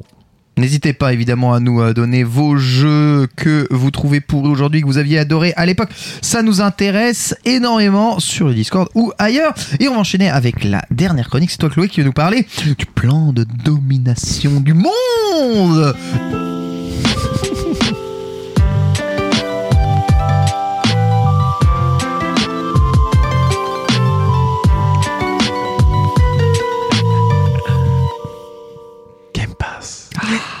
Mais ne spoilez pas Exclusive. Mais non, pas du tout. Non, bah écoutez, cette fois-ci, pas de chronique un peu personnelle, pas de tranche de vie, pas de souvenirs de joueuse. Non, aujourd'hui, je vais faire une chronique business. Oh. Et oui, vous avez une journaliste économique dans votre équipe, assumez-le. Donc, euh, alors, on va pas faire un, dé- un bilan détaillé de l'E3 parce que vous n'en avez pas envie. Je n'en ai pas envie. Oh, ça suffit. Euh, voilà, car euh, c'était un E3 globalement pas terrible, voire même un petit peu nul dans son ensemble. Euh, certes, j'étais heureuse d'apprendre qu'il y ait un Mario et les lapins crétins 2, car j'ai beaucoup aimé le 1. J'étais très contente de revoir des images, enfin de voir des images, revoir des images de Breath of the Wild 2 et d'avoir Ouais. à peu près une date de sortie. Des miettes. Ça fait, ça fait plaisir. Euh. J'étais content pour les gens qui étaient contents de voir Elden Ring. Euh, parce que c'est pas un jeu que je vais faire, mais voilà, j'étais content de votre bonheur. Donne envie. hein. Mais euh, bah voilà, mis à part ça, euh, j'ai envie de dire, Exactement. le pompon, c'était les conférences d'éditeurs qui n'avaient rien à présenter de neuf. Euh, Capcom, je pense à toi. Gearbox. Euh, voilà, Gearbox, Koch Media Koch Media, bah, beaucoup trop en fait. On m'a dit que, on m'a dit que Koch Media c'était le pompon. La pam pam. Mais oui, donc il y a beaucoup en fait beaucoup trop de conférences qui ne servaient à rien dans cette E3. Et euh, comme euh, voilà, on peut dire euh, quand tu n'as rien à dire, tais-toi. Et ben quand tu n'as rien à présenter, ne fais pas de conférence. Merci. Je souffre. Alors oui, comme je vous avais expliqué dans un précédent, dans le précédent quête latérale, l'année écoulée était quand même très particulière. Ouais, je pense ouais. Mélanie, tu es bien placée pour le savoir. Que tout ça, ça a eu quand même un fort impact sur les productions de jeux vidéo. Donc cette E3 est aussi le reflet de ce qui s'est passé l'année dernière, c'est-à-dire qu'il y a plein de jeux qui sont pas finis. Donc on n'a pas pu les montrer à l'E3 et ben préparez-vous, en 2022 ce sera certainement mieux. Euh, et peut-être qu'on retrouvera le rêve et la su- surexcitation qui vont avec l'E3, car l'E3, n'est-ce pas ça Le rêve, le fantasme, les promesses qui ne seront pas tenues, c'est ça qu'on aime. Est-ce que le 3 aurait été une bonne réponse à la question de la pause numéro 2 Genre un truc que, que vous a épais à mort et avec le recul c'était pourri. Genre le 3 2015 de Sony par exemple. Ah, Désolé, ah. désolé. Désolé. Ah, de- FF7 Remake a tenu ses promesses. Voilà. Voilà, voilà, voilà. Euh, mais, mais, mais, dans cet océan de mouais, bof, pas terrible. Un acteur s'est quand même distingué et a fait vibrer la journaliste économique en moi. Euh, cet acteur, c'est, vous l'avez compris, Microsoft. Ah. Et oui, je vais encore vous parler du Game Pass. Ah, mais t'as raison. Parce qu'en fait, ce que nous a montré Microsoft durant son E3, bah, c'est juste son plan de domination du monde. Voilà, De ouf. rien de plus. Euh, parce que Microsoft, on va peut-être faire juste une petite euh, mise en perspective. Microsoft, c'est un groupe qui euh, existe depuis très très longtemps, qui a eu des périodes un peu plus difficiles et qui là, depuis quelques années, revient au sommet. Donc là, la valorisation boursière est passée à 2000 milliards de dollars hier. Euh, c'est l'équivalent d'Apple. 1000 milliards de dollars. 2000 dollars de dollars, de, de- 2000 milliards de dollars, voilà, c'est très dur à dire. Pareil qu'Apple, donc bref, tout va bien. Et tout ça, grâce à quoi? C'est parce que le groupe, euh, bah, ils ont laissé tomber grosso modo l'achat de licences. Donc souvenez-vous, cette époque absolument maudite où vous deviez acheter une licence, une suite Office, et que comme c'était cher, bah, en fait, vous la piratiez. Euh, et ben tout ça, c'est terminé, parce que maintenant, euh, Microsoft, il fonctionne par des, euh, par des abonnements. Donc vous vous abonnez, vous abonnez votre famille, etc. 10 euros par mois pour avoir accès à Office 365 pour avoir accès à, à euh, Word, à Excel, euh, à PowerPoint, etc., de manière légale, mais par un abonnement. Donc là, je parle du grand public, mais évidemment, tout ça, ça s'explique également aux entreprises, avec énormément de services qui maintenant sont sur abonnement. Et tout ça fonctionne grâce à quoi? Grâce au cloud, le cloud de Microsoft Azure, euh, qui permet voilà, de vendre tout plein, plein, plein de services aux entreprises. Donc si vous avez travaillé en télétravail lors de la crise du Covid, vous avez certainement utilisé à fond Microsoft Teams, Hmm. euh, vous avez utilisé OneDrive pour récupérer vos fichiers qui étaient enregistrés sur votre ordinateur au bureau. Euh, vous avez utilisé Office 365. Vous êtes connecté évidemment à Outlook à distance depuis n'importe quel ordinateur. Pas besoin d'être sur l'ordinateur du bureau pour avoir accès à votre Outlook, pour avoir accès à votre Word, pour pouvoir ouvrir un putain de fichiers Excel alors que vous êtes sur un ordinateur qui n'a pas de licence ou qui n'a pas de truc Excel. Tout ça, c'est résolu grâce très très bien à ses abonnements. Et bien en fait, avec le Game Pass, Microsoft veut faire juste exactement la même chose, euh, mais Ouais. avec le jeu vidéo, voilà, en réunissant le monde à la fois de l'abonnement et du cloud. Phil Spencer le répète à longueur d'interview, même si c'est sur Xbox qu'on aura la meilleure expérience de jeu, parce que bon, on va pas se le cacher, c'est quand même mieux de jouer sur une console. euh, Microsoft n'est vraiment plus du tout obsédé par l'idée du nombre de consoles qu'il vend. En fait, ils s'en fichent. Et euh, ça guéguerre avec, enfin, tout ce qui était un peu la guéguerre avec Sony, genre, oh là là, combien, qui va gagner la guerre des consoles, qui va vendre plus de Xbox, qui va vendre plus de PlayStation. Ça, c'est plus l'objectif de Microsoft. Maintenant, leur objectif, c'est le nombre d'abonnés au Game Pass, qui, euh, ont dépassé les 18 millions en janvier dernier. Et la question, c'est comment est-ce qu'on fait pour agrandir un nombre d'utilisateurs d'un service? Ah, Eh bien, on démultiplie le nombre d'écrans sur lesquels ce service peut être accessible. Eh oui. boum Et c'est ce que Mi- Microsoft nous a montré lors de cette E3. C'est que le Game Pass maintenant devient totalement autonome. Il est autonome, vous n'avez plus besoin d'avoir une console Xbox. Vous n'avez plus besoin d'avoir un PC gamer pour pouvoir utiliser le Game Pass, en tout cas dans les mois à venir. Ces limitations, elles vont s'envoler avec le cloud. Euh, le Game Pass sera disponible très prochainement sur tous les écrans connectés à partir d'un navigateur Internet. Donc, votre PC dont vous servez peut-être pour le, bureau, le, le boulot, euh, juste le- votre vieux PC portable qui traîne, s'il est connecté à Internet très haut débit, il pourra utiliser le Game Pass. Pareil avec votre vieille tablette qui traîne dans un tiroir depuis trois ans. Euh, techniquement, elle pourra faire tourner le- les jeux du Game Pass alors qu'elle fait à peine tourner Angry Birds normalement. Pareil pour le smartphone, voilà, le smartphone de votre, de, vo- de votre enfant, de, votre maman, de votre papa. Euh, bah voilà, il pourra aussi faire jouer, il pourra aussi jouer à Gears of War avec son vieux Wiko. Car oui, tout est Des possible. bisous Daz. Et surtout, le coup de maître, moi je trouve, alors là, quand ils ont dit ça, alors je suis tombée par terre, j'ai fait Ah mon Dieu, incroyable. le coup de maître, c'est l'arrivée du Game Pass sur la télévision sans console. Eh ouais. Je le répète, sans console. Ouais. Pas besoin d'acheter une Xbox pour Fin du jouer. game. On l'avait prophétisé. Grave, fin du game. Fin du game, car Microsoft est en train de nouer des accords de distribution avec les fabricants de téléconnectés. Euh, donc voilà, bah, tous les, les grands euh, qu'on imagine, les Samsung et compagnie. Donc voilà, vous allez acheter votre téléconnecté et à côté euh, voilà, de la- l'application Netflix, de l'application Amazon, de l'application Disney, il y aura l'application Game Pass. Et vous me direz, mais moi je n'ai pas de, de téléconnecté et je ne veux pas de téléconnecté. Eh ben c'est pas grave parce que Hey. tu parce que tu sais quoi? Microsoft ils sont en train de nous ils sont en train de fabriquer leur propre Chromecast comme ça Eh tu, pour- ouais. tu pourras caster tu pourras caster euh, ton ton Game Pass directement sur ta télévision euh, sans avoir besoin de téléconnecter. Donc moi, ma vieille télé de 2010, 1080p, eh ben, elle pourra utiliser. Voilà, je pourrais faire tourner le Game Pass euh, techniquement avec ce, ce petit bitonio que j'aurai à brancher sur un port euh, HDMI et ça roulera très bien. Donc je ne sais pas si vous vous rendez compte quand même, mais on est en train de parler d'un service de jeux vidéo console qui n'aura pas besoin de console pour fonctionner. C'est juste absolument dingue en fait quand Fin on du y game, réfléchit fin bien. Du game, fin du game. En réalité, le seul vrai obstacle qui va se dresser sur le chemin de Microsoft, ça va être la qualité des infrastructures Internet. Et ouais.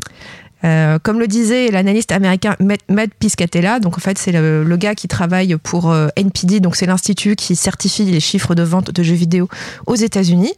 Euh, lui, ce qu'il disait sur, sur Twitter, c'est que le Game Pass va se heurter aux États-Unis aux forfaits Internet qui sont totalement Oh. débiles là-bas.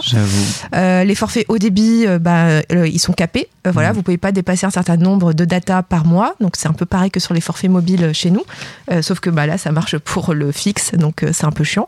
Donc vous avez c'est capé, la vitesse également est capée, les prix sont totalement prohibitifs et en plus ils sont très très très très très très loin de couvrir tout le débit en tout le pays pardon en haut débit. Donc aux États-Unis ça reste un petit peu un petit peu compliqué. Par contre dans des pays comme la France, eh ben c'est potentiellement open bar parce qu'on a quand même des forfaits internet qui sont pas très très chers. Euh, le pays quand même commence à se fibrer assez euh, assez rapidement. Donc ils ont potentiellement un boulevard, même si on va encore attendre quelques années pour que ce soit quand même très très bien. Mais en vrai, en vrai, le vrai objectif de Microsoft, c'est plutôt de partir à la conquête des pays du Sud. Ouais, là où oui. l'achat des consoles est beaucoup trop coûteux. Euh, et c'est pour ça qu'ils ont bien indiqué lors de leur fameuse conférence euh, euh, qui a été faite en amont de l'E3 que le prix du Game Pass va être adapté bientôt selon les marchés. Ah, Ah, ah. NordVPN était donc pertinent. Non, mais c'est, franchement, c'est ultra puissant comme décision. Bon courage pour le Venezuela. Ah. Ah, ils vont- paieront, je sais pas, en crypto. hein. Ils vont, il faut trouver une solution. Mais en tout cas, voilà, c'est l'idée. Bah, c'est un peu le, ce que, le- la révélation qu'a eu Twitch aussi euh, ces, ces derniers temps, c'est de se dire waouh, en fait, 5 dollars partout, 5 dollars partout dans le monde, c'est peut-être pas euh, une si bonne idée. C'est peut-être très cher dans certains pays. Donc, on va peut-être revoir euh, le prix, le prix du, du, du, du sub un peu partout dans le monde parce que Ouais, voilà, c'est trop vrai, cher. C'est vrai, vrai. Et ben là, Microsoft, voilà, ils y pensent direct. Ils disent, OK, on va pas mettre à 10 dollars, 10 dollars par mois partout dans le monde parce que ça va pas le faire. Donc, on va adapter. Donc ça, c'était la première couche. La première couche, c'est que voilà, il y a techniquement, hormis si on met à part la connexion Internet, il n'y a aucun obstacle à la prise d'abonnement au Game Pass. Voilà. Vous pouvez pas dire ah bah non, j'ai pas la console. Ah bah non, j'ai pas le PC qu'il faut, le PC gamer qu'il faut. Je peux pas faire tourner euh, Flight Simulator sur mon sur mon vieux PC. C'est pas la peine. Ben, en fait non. Voilà, terminé. T'as plus d'excuses. La deuxième baffe de cette E3, elle a eu lieu pendant la, la conférence euh, contenu, donc la conférence Xbox Bethesda. On connaissait les World Premiere. Ah ouais, ils ont arrêté. Et bien désormais, il faudra compter sur les Play It Day One on Game Pass. Tu fais bien, là, je vois. Parce que sur les 30 jeux présentés durant la conf, ben, en fait, il y en a 27 qui seront sur le Game Pass Day One. Ah ouais, tant que ça Ouais, ouais. mais Quasiment, quasiment tout La était. euh, violence. C'était la violence en fait. À chaque fois que tu avais le, le truc Play it Day One on Game Pass à la fin de chaque trailer. Et Microsoft a sorti les grosses cartouches hein, sur les exclusivités. Donc évidemment, je pense à Starfield qui a ouvert, euh, qui a ouvert la Ouais. conférence. Et on a bien compris, donc soit sur cette ouverture, soit sur la fermeture de la conférence, que toutes les nouveautés Bethesda, elles seront dans elles seront dans l'univers Xbox, elles leur seront exclusives, sauf peut-être quelques rares euh, exceptions, euh, et qu'elles seront tous du coup sur le Game Pass Day One. Et bah voilà, c'est pas pour rien qu'ils ont acheté Bethesda pour 7,5 milliards de dollars. C'était pas pour faire joli, donc euh, évidemment, évidemment, exclusivité. Mais là où j'ai trouvé qu'ils ont été extrêmement forts, c'est aussi de montrer que le Day One on Game Pass, ça allait aussi concerner certains jeux multiplateformes. Donc je pense par exemple à A Plague Tale Requiem, C'est vrai, qui pas une n'est pas une exclue, qui sortira oui. sur PS5, qui sortira sur Switch et qui sortira également sur le Game Pass le jour de sa sortie. Et là j'ai envie de dire, tu fais quoi? Tu fais quoi Enfin, Tu payes 80 euros ton jeu Mm. ou tu le testes, un- ou tu le finis même à 1 euro voilà, par mois. Sans, Ouais. sans avoir acheté la console. sans avoir acheté la console Ouais, techniquement. j'avoue, j'avoue. Oh, c'est avec n'importe quel pad. Voilà, donc ça, ça renforce, euh, ça renforce énormément l'intérêt d'avoir un Game Pass parce que jusqu'à présent, on pouvait se dire bon bah la plupart euh, des jeux, ça peut être des, jeux un peu anciens, ça va être des jeux plutôt indés, ça m'intéresse pas trop. Les gros AAA, ils y sont pas, sauf les exclus Microsoft, mais pour l'instant les exclus Microsoft, il n'y en a pas beaucoup. Bon bah là voilà, ils ont ils ont apporté la démonstration que ça va quand même bien se garnir dans les mois dans les mois et les années à venir. Et surtout, euh, ça positionne, je trouve, le Game Pass comme un complément de si vous avez une PS5 ou si vous avez une Switch et que vous disiez oh mais quand même le Game Pass ça a l'air cool mais j'ai pas envie d'acheter une console en plus pour en profiter. Et ben voilà hop on enlève cette difficulté. Il y a Et pas ouais. besoin. Donc tu peux te dire eh ben je vais je vais avoir ma PS5 parce que j'aime les jeux Sony je vais avoir ma Switch parce que j'aime les jeux Nintendo et je vais pouvoir avoir le Game Pass pour jouer aux exclus Microsoft sans que ça me ruine parce que j'aurai juste un abonnement à 13 euros par mois à sortir et que je peux couper quand je veux Fin du game. et euh, la dernière petite touche, j'ai la, la petite, euh, voilà, la, la petite poignée de coriandre pour, euh, pour euh, sur, sur, sur ce plat, euh, c'est que le cloud va aussi arriver sur les consoles, en tout cas d'abord sur la Xbox, euh, la Xbox One, on commence à, se- à s'y perdre. Grosso modo, ils vont permettre à ce que si tu as toujours une, Ouais, une Xbox machine, One, une ouais. vieille machine, tu Elle puisses jouer, jour. tu puisses Mm. jouer aux jeux next-gen C'est tellement du bien. Game Pass grâce au cloud. Donc pas besoin de updater, pas besoin Ouais, voilà, les de, machines s'upgrade. C'était ma théorie de la Switch à la base, que la Switch s'upgradait justement grâce à, à l'appui du cloud. Finalement, c'est la Xbox qui va s'upgrader comme ça. Donc c'est absolument dingue et moi je trouve, enfin, je trouve qu'on est vraiment en train d'assister potentiellement à une révolution copernicienne hein, euh, ce qu'est en train de nous préparer Microsoft et je suis vraiment curieuse de voir ce que ça va donner d'ici 5 ans. Ça, ça peut être euh, la révolution totale comme ça peut totalement se planter. Évidemment, on n'est jamais à l'abri hein, d'un échec. Faut pas Et- que ce soit tout soon. Euh, Voilà. Mais moi, ce que, ce que je me demande, c'est est-ce que ça va changer notre manière d'envisager les consoles Euh, Là, je, trouve que ça commence déjà un petit peu à porter chez Sony parce que ils commencent à mettre leurs jeux sur PC également. Ils commencent à voilà dire bon, nos licences, on va peut-être les ouvrir un petit peu, même si elles seront d'abord en exclusivité sur PlayStation. Et là, les dernières interventions de Jim Ryan disaient étaient sur le même la même idée en disant on est sorti euh, de la guerre des consoles. C'est plus ça qui compte. Maintenant, on est sur une guerre plutôt d'écosystème. C'est l'écosystème Microsoft contre l'écosystème Nintendo, contre l'écosystème euh, Sony. Et plus des consoles contre des consoles. Est-ce que ça va aussi modifier nos manières de jouer? Euh, pour le meilleur Donc, c'est-à-dire que bah, grâce à l'abonnement, grâce au Game Pass, tu ouvres un peu tes chakras parce que tu vas essayer des jeux que tu n'aurais pas forcément achetés. Euh, un peu pareil que sur Netflix. Tu vas peut-être regarder des choses que tu n'aurais jamais regardées autrement. Comme pour le pire, trop de choix. Euh, trop de choix, tu le choix. CF, première euh, émission de quête latérale, Ah. où tu- c'était ta chronique euh, l'âme. Voilà, pas le même attachement au jeu, etc. Donc peut-être que ça va, ça va détruire beaucoup de choses dans la manière dont on aborde les, les jeux vidéo en tant qu'objet.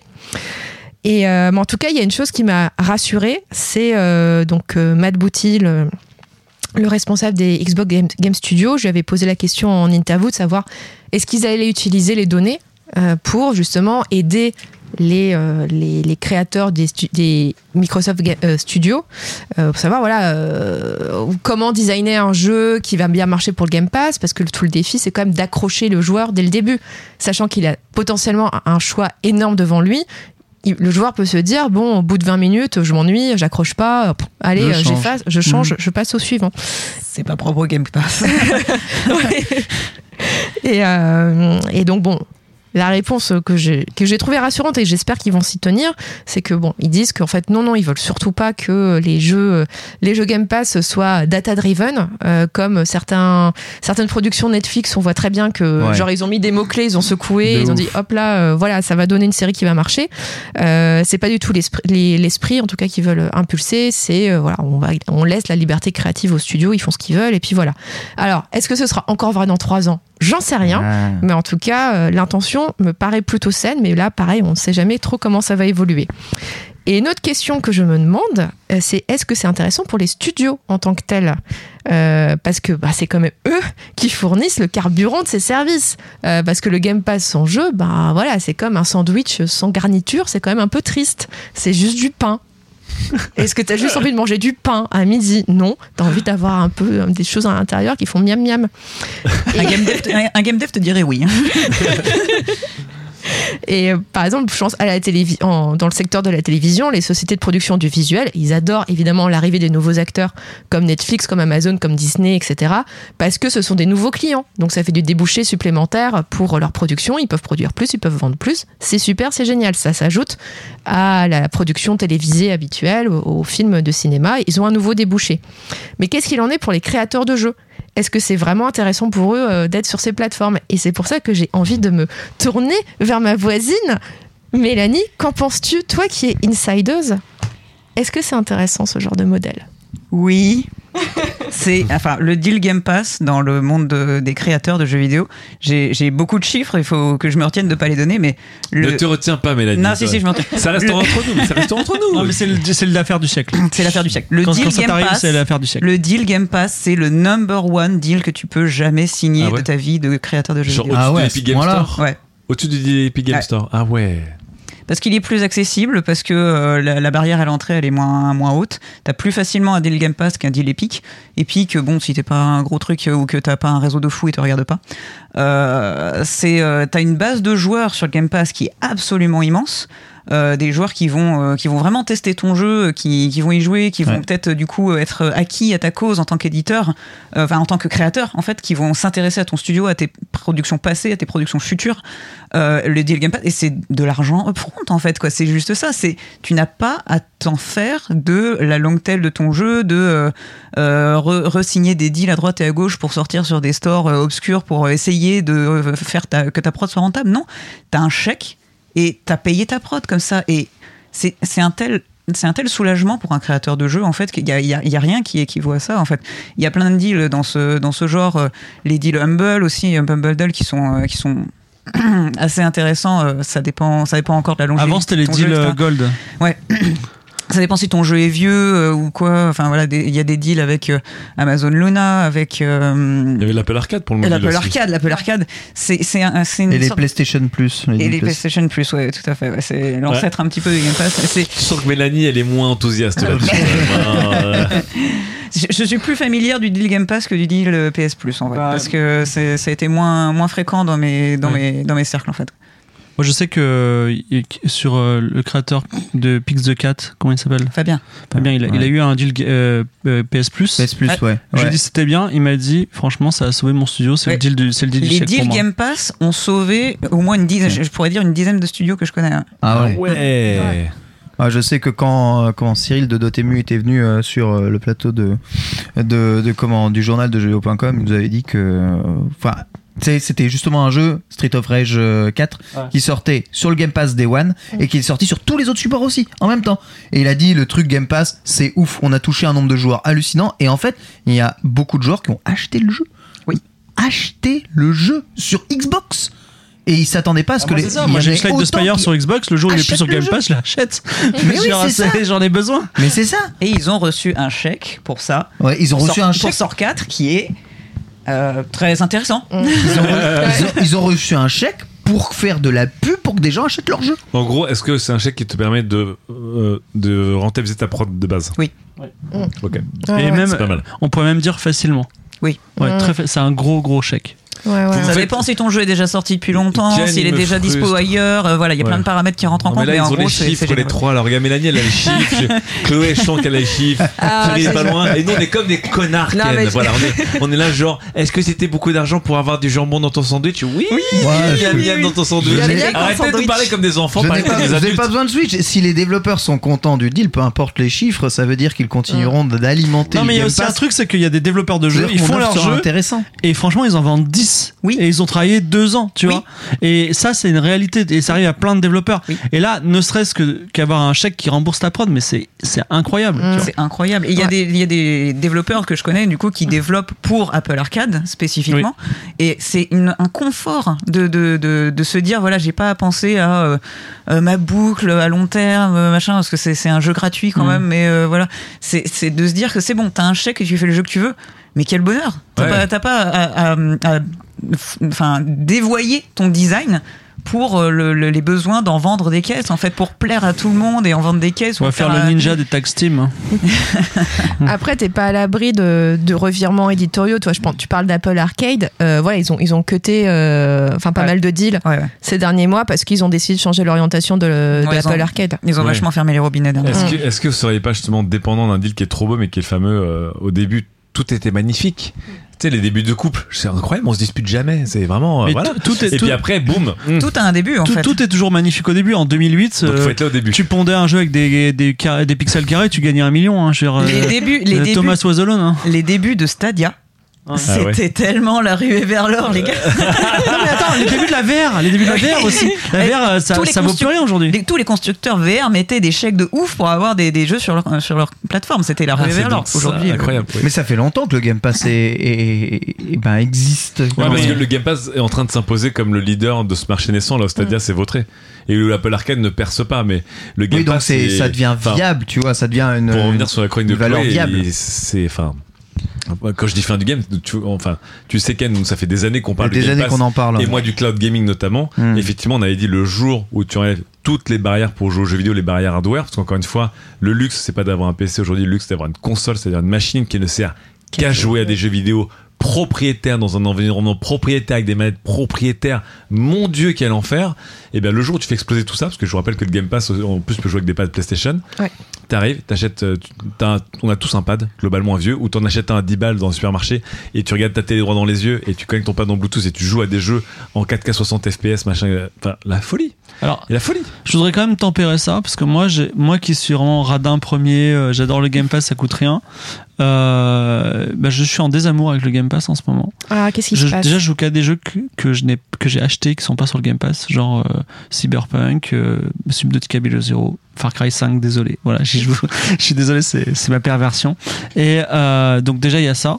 Ensuite, je n'arrive, je, je suis, j'ai des phases et là je suis en plein dans cette phase-là où quand c'est sur le Game Pass, j'ai l'impression que c'est un jeu nul. Il y a Darkest Dungeon qui est sorti sur le Game Pass. J'ai lancé le jeu, il est nickel, euh, DA, DA fantastique. Mais parce qu'il est sur le Game Pass, j'ai l'impression qu'il vaut rien, tu vois. J'ai l'impression que c'est pas le jeu que j'ai désiré, attendu. Je l'ai Bah, pas. c'est un nom Netflix encore une fois. Voilà. Je pense que euh, c'est le Ouais, plus gros danger du ouais, Game Pass, ouais, c'est le. Game Pass lui-même, c'est que tout est à dispo et à un moment, une fois que tu as accès à tout, eh bien, il n'y a Ouais. pas de challenge dans ta vie. Ouais, c'est- Mais c'est- c'est- c'est pas parce Est-ce que que tu c'est un paradis parfait ce Game Pass? C'est pas parce que tu te dis que comme euh, Darkest Dungeon c'était sur le Game Pass Day One dès sa sortie Non, non, non, Non. il est rentré récemment, là, il y a récemment trois jours. mais c'est il est pas parce que je pense qu'il y a aussi le côté quand tu te dis voilà un jeu il arrive dès sa sortie sur le Game Pass un jeu qui n'est pas Microsoft etc je pense que tu peux à la tendance à te dire il y a un loup en fait Euh, s'il sort directement sur le Game Même Pass pas, je sais que t'adores que- Yakuza Like a Dragon, c'est Ouais. ça Il est Ouais. sorti sur Game Pass. oui Ouais. Et en vrai, j'en ai pas envie, je te jure, je te jure, je te jure. mais tu passes à côté quelque chose Mais J'ai je te jure. envie de le faire On l'a ouais. on commencé aujourd'hui là avec, euh, avec Madame justement. Mais- Formidable. Mais l'introduction dure deux heures Oui. et c'est que des ouais cinématiques. deux heures trop Et j'aimerais rajouter un deuxième bémol, c'est que la techno ne marche pas encore. Moi, je suis un énorme joueur de Xbox et par exemple, le fameux truc, le lancement rapide, là, comment ça s'appelle? Quick Resume, Quick Resume. Quick- Génial, Quick Resume, de base, quand ça marche, c'est ouf. je lance Cyberpunk en 5 secondes, c'est Ouais. oufissime. Euh, mais ça marche pas toujours. Non ça marche, pas, pas toujours. toujours. Tu lances le jeu, parfois t'as des gros artefacts de son, d'image, t'es obligé de le quitter, c'est le bordel. Non, mais ça, Donc- c'est Cyberpunk. non, non, non, non, non, je parle pas, je parle pas que de Cyberpunk. euh, Je parle, c'est plus souvent d'ailleurs qu'Ubisoft que Cyberpunk. Et Mais euh, là, c'est pas le problème du Game Pass. bah oui, mais le Oui. problème, c'est la- c'est la techno. Et, et également, moi, le cloud, je l'ai testé, je l'ai installé sur mon truc. J'ai dit, ah, trop bien, je pars en vacances avec ma manette. Et en vrai, j'ai jamais joué parce que, ben, c'est mieux d'être sur console quand même. Voilà. Parce que le temps de chargement, il est très long. Oui. Très, très long Oui. pour un jeu. Tu veux, tu veux lancer un petit, euh, je sais pas, euh, Ça va s'améliorer là parce que tu sais, ils sont ouais en train de passer l'infrastructure. là. Lancer le jeu, c'est bien une minute, on est d'accord. Ouais, une minute. Surtout, ils passent l'infrastructure en Series X là. Et, et- et minute, et t'as pas une garantie de service optimale. Et ils le savent bien puisque c'est gratuit finalement. C'est une option Oui, gratuite. oui, hein, oui, et donc ils sûr. testent. Mais c'est pour ça que une ce que dit. Chloé, c'est que pour l'instant, l'abonnement, la- le, le- le côté abonnement est déjà surpuissant Ouais. aujourd'hui. Et demain, euh, le Ouais. cloud, quand il sera mieux. mature et mûr, J'ai envie de dire le que truc imbattable. J'ai envie de dire que ces, hein. ces mots-là, c'est les mots que prononçaient les directeurs de Stadia. Et Mm. aujourd'hui, Stadia n'a jamais bien prouvé. Le Game Pass, Ouais. ça fait maintenant au moins trop, deux ans ou trois ans qu'il prouve. Non, le Game Pass prouve, mais le Game Pass en cloud, pour Oui. l'instant, la solution cloud gaming qui fonctionne, Oui, mais pour ça elle n'existe pas. mais c'est pour ça qu'il Si, c'est Stadia. Oui.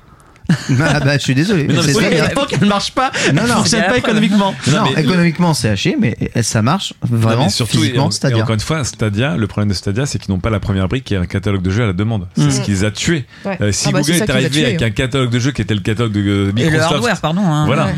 Euh, Ouais, le hardware, c'est vrai, le hardware. Vraiment, ouais. le hardware, il est nul. Enfin, Bah, ouais, le choix est nul à Yesh, Du coup, il y avait deux obstacles, quoi. Ça, il y avait à la fois le manque de catalogue de jeux et le hardware euh, impossible à se procurer C'est pour ça que et mal du cul. Pourquoi la. Stadia, ça marche pas partout? Non, il faut avoir une manette. euh, Faut avoir- avec Euh, un- faut avoir la manette, Edition, euh, euh, mon cul là. euh, faut- Et un Chromecast. Et le Chromecast, euh, ultra. Parce que l'autre il marche pas. Bah Ouais, oui, il marche c'est pas. ça. Ça. Non, mais Et donc, tout les l'avantage- restrictions, quoi. Et c'est pour ça qu'encore une fois, Comme d'avoir une console. Microsoft a compris le truc, c'est genre tous les écrans, maximum d'écrans, toutes les manettes, même nos non-manettes et les manettes de nos concurrents directs, etc. Et eux, ils ont tout compris. Et pour moi, évidemment, de loin, aujourd'hui, ça va être dur de les rattraper. Ils sont, ils ont compris le marché de demain. Mais même et je suis toujours persuadé que le marché de demain, et ce sera pas des consoles. Même avant ça, hein, euh, ce que disait Chloé sur Office, donc ce que la stratégie qu'avait fait Office sur le système abonnement, moi je me suis abonné par, à Office juste pour les, les clouds de Tera, de, en ligne, quoi.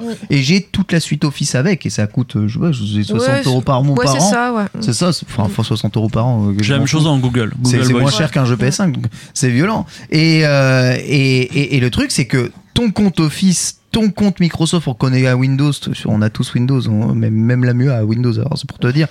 Et, et ton compte Xbox, tout est lié, c'est est le lié, même foutu compte. Aujourd'hui, je Parce lance que un jeu. la bataille des écosystèmes. Hein. Je- J'ai reçu ma série S, j'ai reçu ma série X, j'ai allumé les consoles, j'ai littéralement pris en photo un captcha.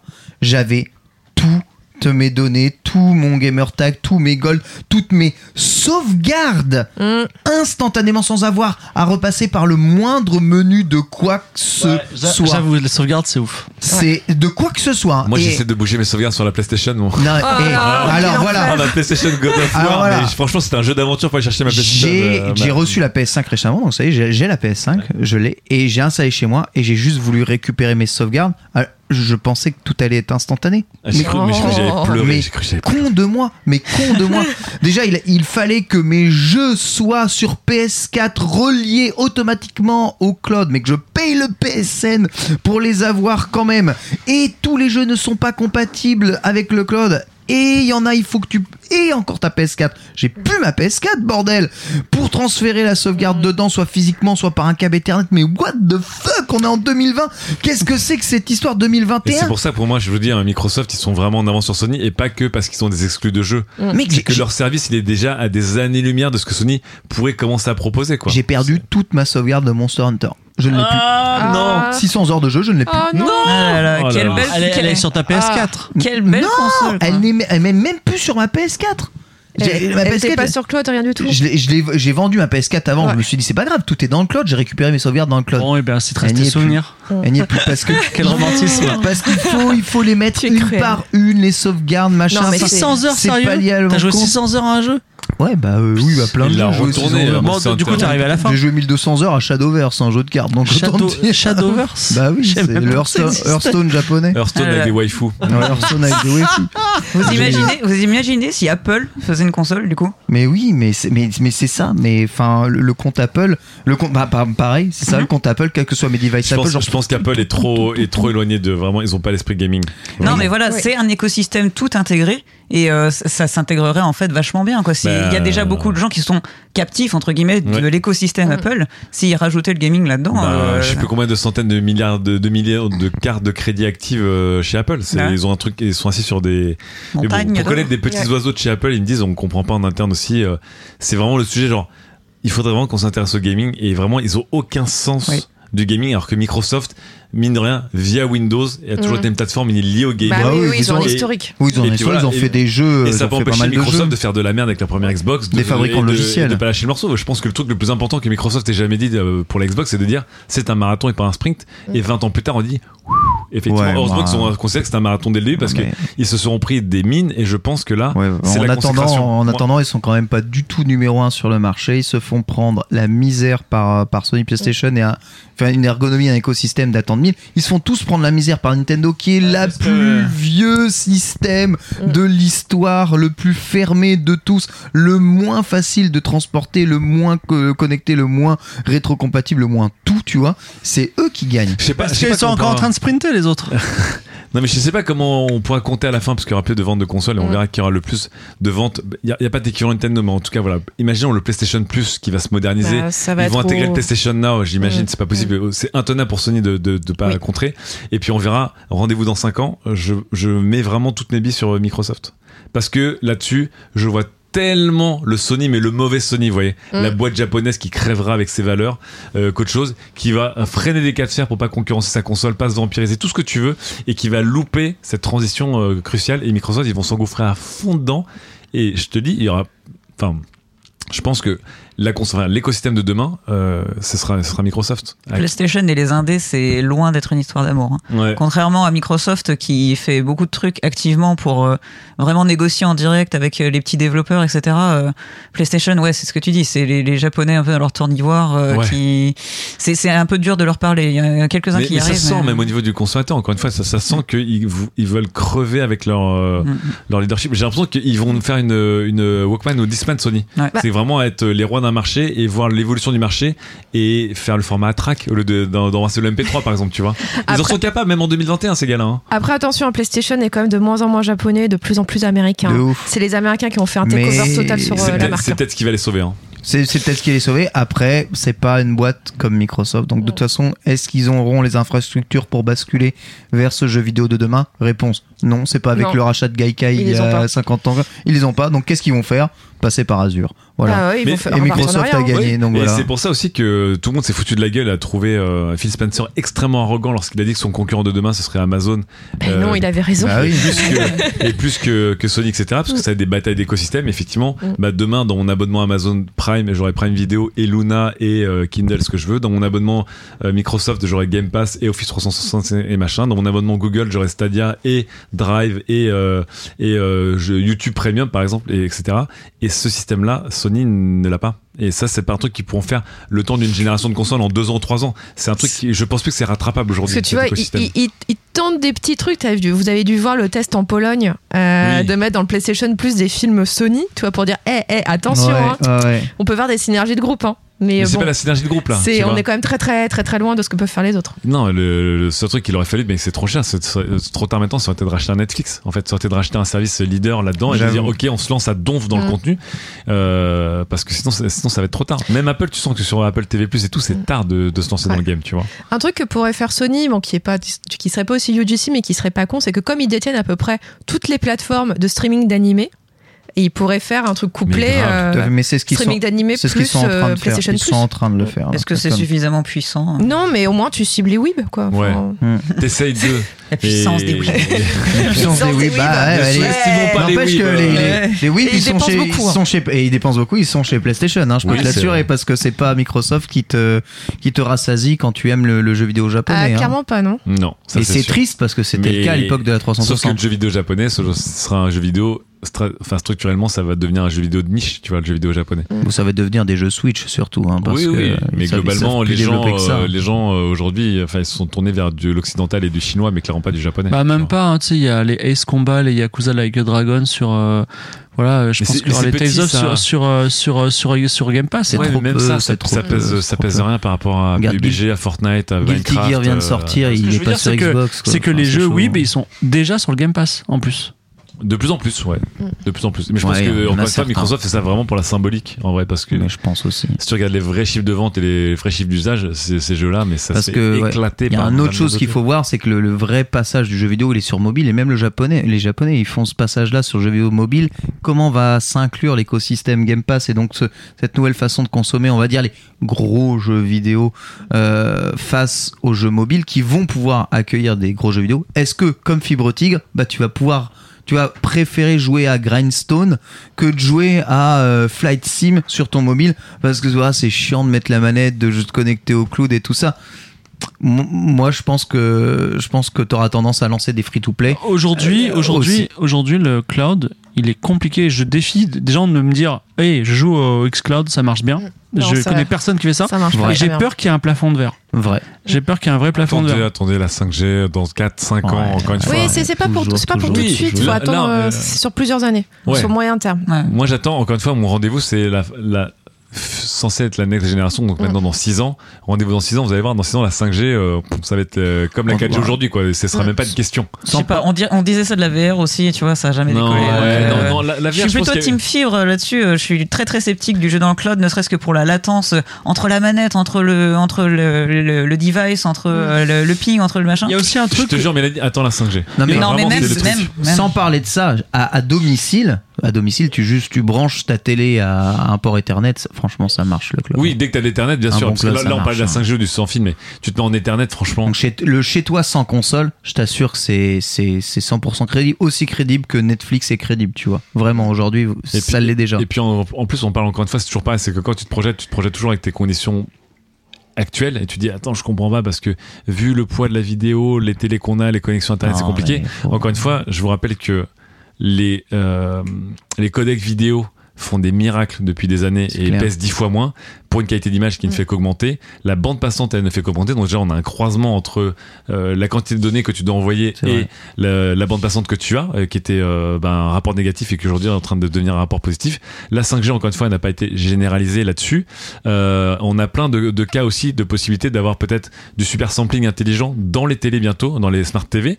Et on le voit dans des boîtiers Android, etc. Tu as du super sampling intelligent. Alors peut-être pas du DLSS, mais on voit avec le, le AMD euh, Fidelity FX qui va faire, de faire du super sampling. Donc si à un moment tu dis qu'en plus ton codec vidéo, tu le réduis encore drastiquement de poids avec un AVC, euh, pardon, un H266 euh, Qui doit de juste demain. décoder du 360p. Et Exactement. derrière, ça te renvoie du 4K nickel. et le tout en 5G et là vous dites ok et encore une fois ce que je vous dis j'étais attends c'est de la science-fiction rappelez-vous encore une fois des normes de vidéo qu'il y avait il y a 10 ans Ouais, clair. voilà et des connexions d'il y a 10 ans et du rendu d'il y a 10 ans regardez ce qu'on a déjà aujourd'hui regardez ce qu'on aura dans 6-7 ans je vous annonce que dans 6-7 ans faire du cloud sur des avec une qualité nickel et un lag input nickel sera miraculeux parce que pensez à ce que ce seront les normes normes de, de- de l'époque, on aura un flux d'informations faible, une connexion de ouf, une, un lag input faible, avec un super sampling monstrueux parce que ça va devenir la norme et tout le monde se jette dessus. Et, euh, et moi, je, je vous annonce, 6 ans, c'est pas de la science-fiction. Hein. Je suis toujours pessimiste, euh, notamment sur le lag input. Enfin, on peut pas défier non plus les lois de la physique. Tu auras toujours du lag input entre ta manette, Oui. la télé, le serveur, le serveur distant, etc. Sur des jeux qui demandent un peu de réactivité, ce sera jamais. Je suis 100% d'accord. Mais c'est a- ce qu'on disait des jeux multi à l'époque. hein. Ouais. Je te jure, quand on a dit les jeux multi, on s'est dit, attendez, il y a des gens qui vont s'affronter à Quake en ligne.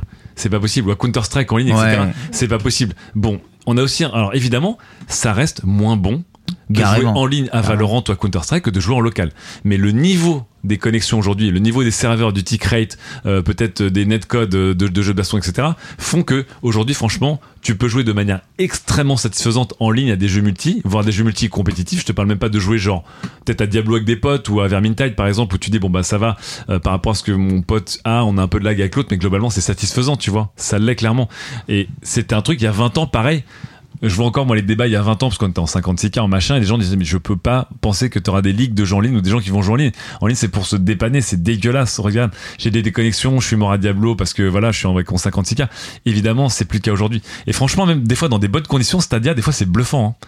Oui, Quand c'est t'es dans c'est bonnes conditions, dis, tu hein. te dis genre ah, Ouais. la qualité d'image est dingo et mon lag input ouah, franchement, je joue à The Witcher par exemple, un jeu solo. pff, Franchement, ça va nickel. Un jeu multi, peut-être que. Mais encore une fois, je te dis, Mélanie, dans Vous avez 6 ans. trop confiance dans les développeurs, je crois. Ah. Mais Bah, je pense que c'est le job des plateformes de donner aux développeurs des, les clés pour qu'en fait ce soit plus une question. Mais les plateformes vont Mais, mais même en en tant que joueur de jeu de baston, moi je sens le lag input physiquement différemment sur les consoles de jeu ou les devices. Quand je joue sur PC à beaucoup de jeux de baston, je ne ressens aucun lag input. Tu désactives la, la V-Sync, il y a quasiment aucun lag, c'est instantané. Tu joues sur PlayStation et même des fois sur Xbox, t'as 6, 7 frames de lag input juste parce qu'il y a la V-Sync, juste parce qu'il y a le traitement PlayStation de l'image de machin. Mais reviens C'est chez les même pas- PC, Ken. c'est même pas de la, c'est même pas de la faute des développeurs, c'est les structures des consoles qui sont faites comme ça, et parfois même la- le temps que la manette a à communiquer avec la console qui, qui fait ça. Donc du lag input, t'en as offline déjà, donc euh, autant dire que si t'as 6 frames de lag input offline, le recréer online et faire moins bien. Rendez-vous en j'y- j'y crois. 2028. Voilà, Next Gen dans 7 ans là, Mm. euh, non 2020, à la fin 2020 donc fin 2027. Rendez-vous en fin 2027. J'aurai 50 ans. hein. Il va nous faire une fibre. Fib fera encore des jeux vidéo.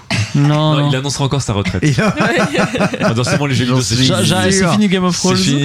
Là, c'est bon, ça y est, j'élève des moutons. Alpha 3. Non, non, non, non, non. En tout cas, si j'ai à choisir, je continuerai de jouer sur un support physique, hein, personnellement, Oui, bah oui, euh, oui, quoi qu'il arrive. monde a Mais je sais que c'est un, ici, hein. Pourquoi est-ce que tout ça, ça m'enthousiasme beaucoup? Parce que je sais que c'est c'est un apport de ouf pour énormément de personnes qui en ont rien à foutre d'acheter une console les acheter, et mais qui peuvent imaginez- pas, et qui Ah, mais peuvent pas l'ouverture des jeux extraordinaires. Incroyable. Les, les, les pays qui de- dans lesquels les consoles c'est même pas une question ça n'existe pas Ah, mais au Pensez à- Brésil, Au au Brésil, Brésil. ils n'ont pas de console. Bien sûr, mais l'Inde, l'Inde, regardez, il y a combien? Il y a plus d'un milliard de personnes en Inde. Euh, je veux dire, la Chine a grandi avec le PC, mais les consoles, c'est globalement un peu OSEF. Un- un milliard. Imaginez, imaginez les jeux qui vont toucher ces, ces territoires en masse. Parce qu'encore une fois, on est en train de dire, ouais, moi ai pas besoin en France, mais OSEF, je suis désolé, la France, c'est un marché ridiculement petit, quoi. C'est pas là-dessus que le jeu vidéo va exploser. Le, et le cloud gaming, il s'intéresse pas à la France, parce que la France, elle a les moyens de se payer des consoles. Mais quand t'as 60 millions de personnes qui peuvent s'acheter des consoles par rapport à 1,2 milliard Ouais. qui ne peuvent pas se payer des consoles, je peux dire que le cloud gaming, euh, ça va, ça Ils sont pas beaucoup, mais ils payent bien. C'est ça. Exactement ça. Voici là-dessus. Merci beaucoup, euh, Chloé, pour euh, ce Mais de l'avenir de Microsoft. Vont-ils gagner? Bah, une guerre qu'ils ne semblent pas mener au même endroit que tous les autres Je m'interroge beaucoup si euh, bah, les autres écosystèmes vont survivre. Autant j'ai pas trop à m'inquiéter de PlayStation. J'ai l'impression dans un avenir proche. Mm. Autant je me demande vraiment si euh, Nintendo va, euh, en tant que véritable mourir. boîte japonaise, là, va vraiment pas mourir avec ses idées, tu vois. Sachant que la prochaine console c'est un Et- flop vu la règle Nintendo normalement Ouais, sur deux non, la prochaine c'est un flop donc Ils là sont en train de faire du cloud sur Switch. hein. Ouais, ouais, ouais. ouais. mais c'est pas le leur tu vois enfin C'est pas le leur. C'est pour ça que ça va marcher. Ils survivront, ils survivront avec leur licence telle Disney, mais en tant que créateurs de consoles de jeux et de jeux, pe- peut-être devront-ils arrêter les consoles de jeux pour ne faire plus que des jeux et euh, sur d'autres supports et peut-être sur le Game Pass, qui sait, euh, Nintendo sur le Game Pass. J'imagine- Vous Voilà. imaginez ou le Game Pass sur la Switch encore une fois hein. Ouais. Nintendo C'était la rumeur, hein. C'est plus crédible déjà. C'était- C'était la rumeur, mais je pense que ça arrangerait tout le monde. Ah oui, encore 20 belles années avant qu'il meure. Au niveau de la trésorerie Nintendo, c'est la fin de ce quête latérale. Merci Quentin, évidemment, hein, pour la réalisation de Merci, cet Quentin. épisode. Merci, beaucoup, Merci, Mélanie, d'être venue pour euh, faire euh, cette émission. Je vous en prie, c'était un vrai plaisir. Je suis très heureuse d'être là. Plaisir, plaisir partagé. Merci Oh, Chloé, évidemment. Merci Fibre. Merci merci à vous tous de nous avoir écoutés. On vous rappelle évidemment Fibre, le Patreon. Tu peux quand en parler un tout petit peu. Euh, je suis très fatigué, mais oui. Alors, vous pouvez donner au patreon.com patreon.com slash qualité avec un R à la qualité. Il y a des newsletters rigolotes. Oh, Lisez-les. Très bien, merci beaucoup. Et évidemment, n'hésitez pas à nous suivre sur le forum de qualité. Merci à tous et à un prochain épisode. Tchuss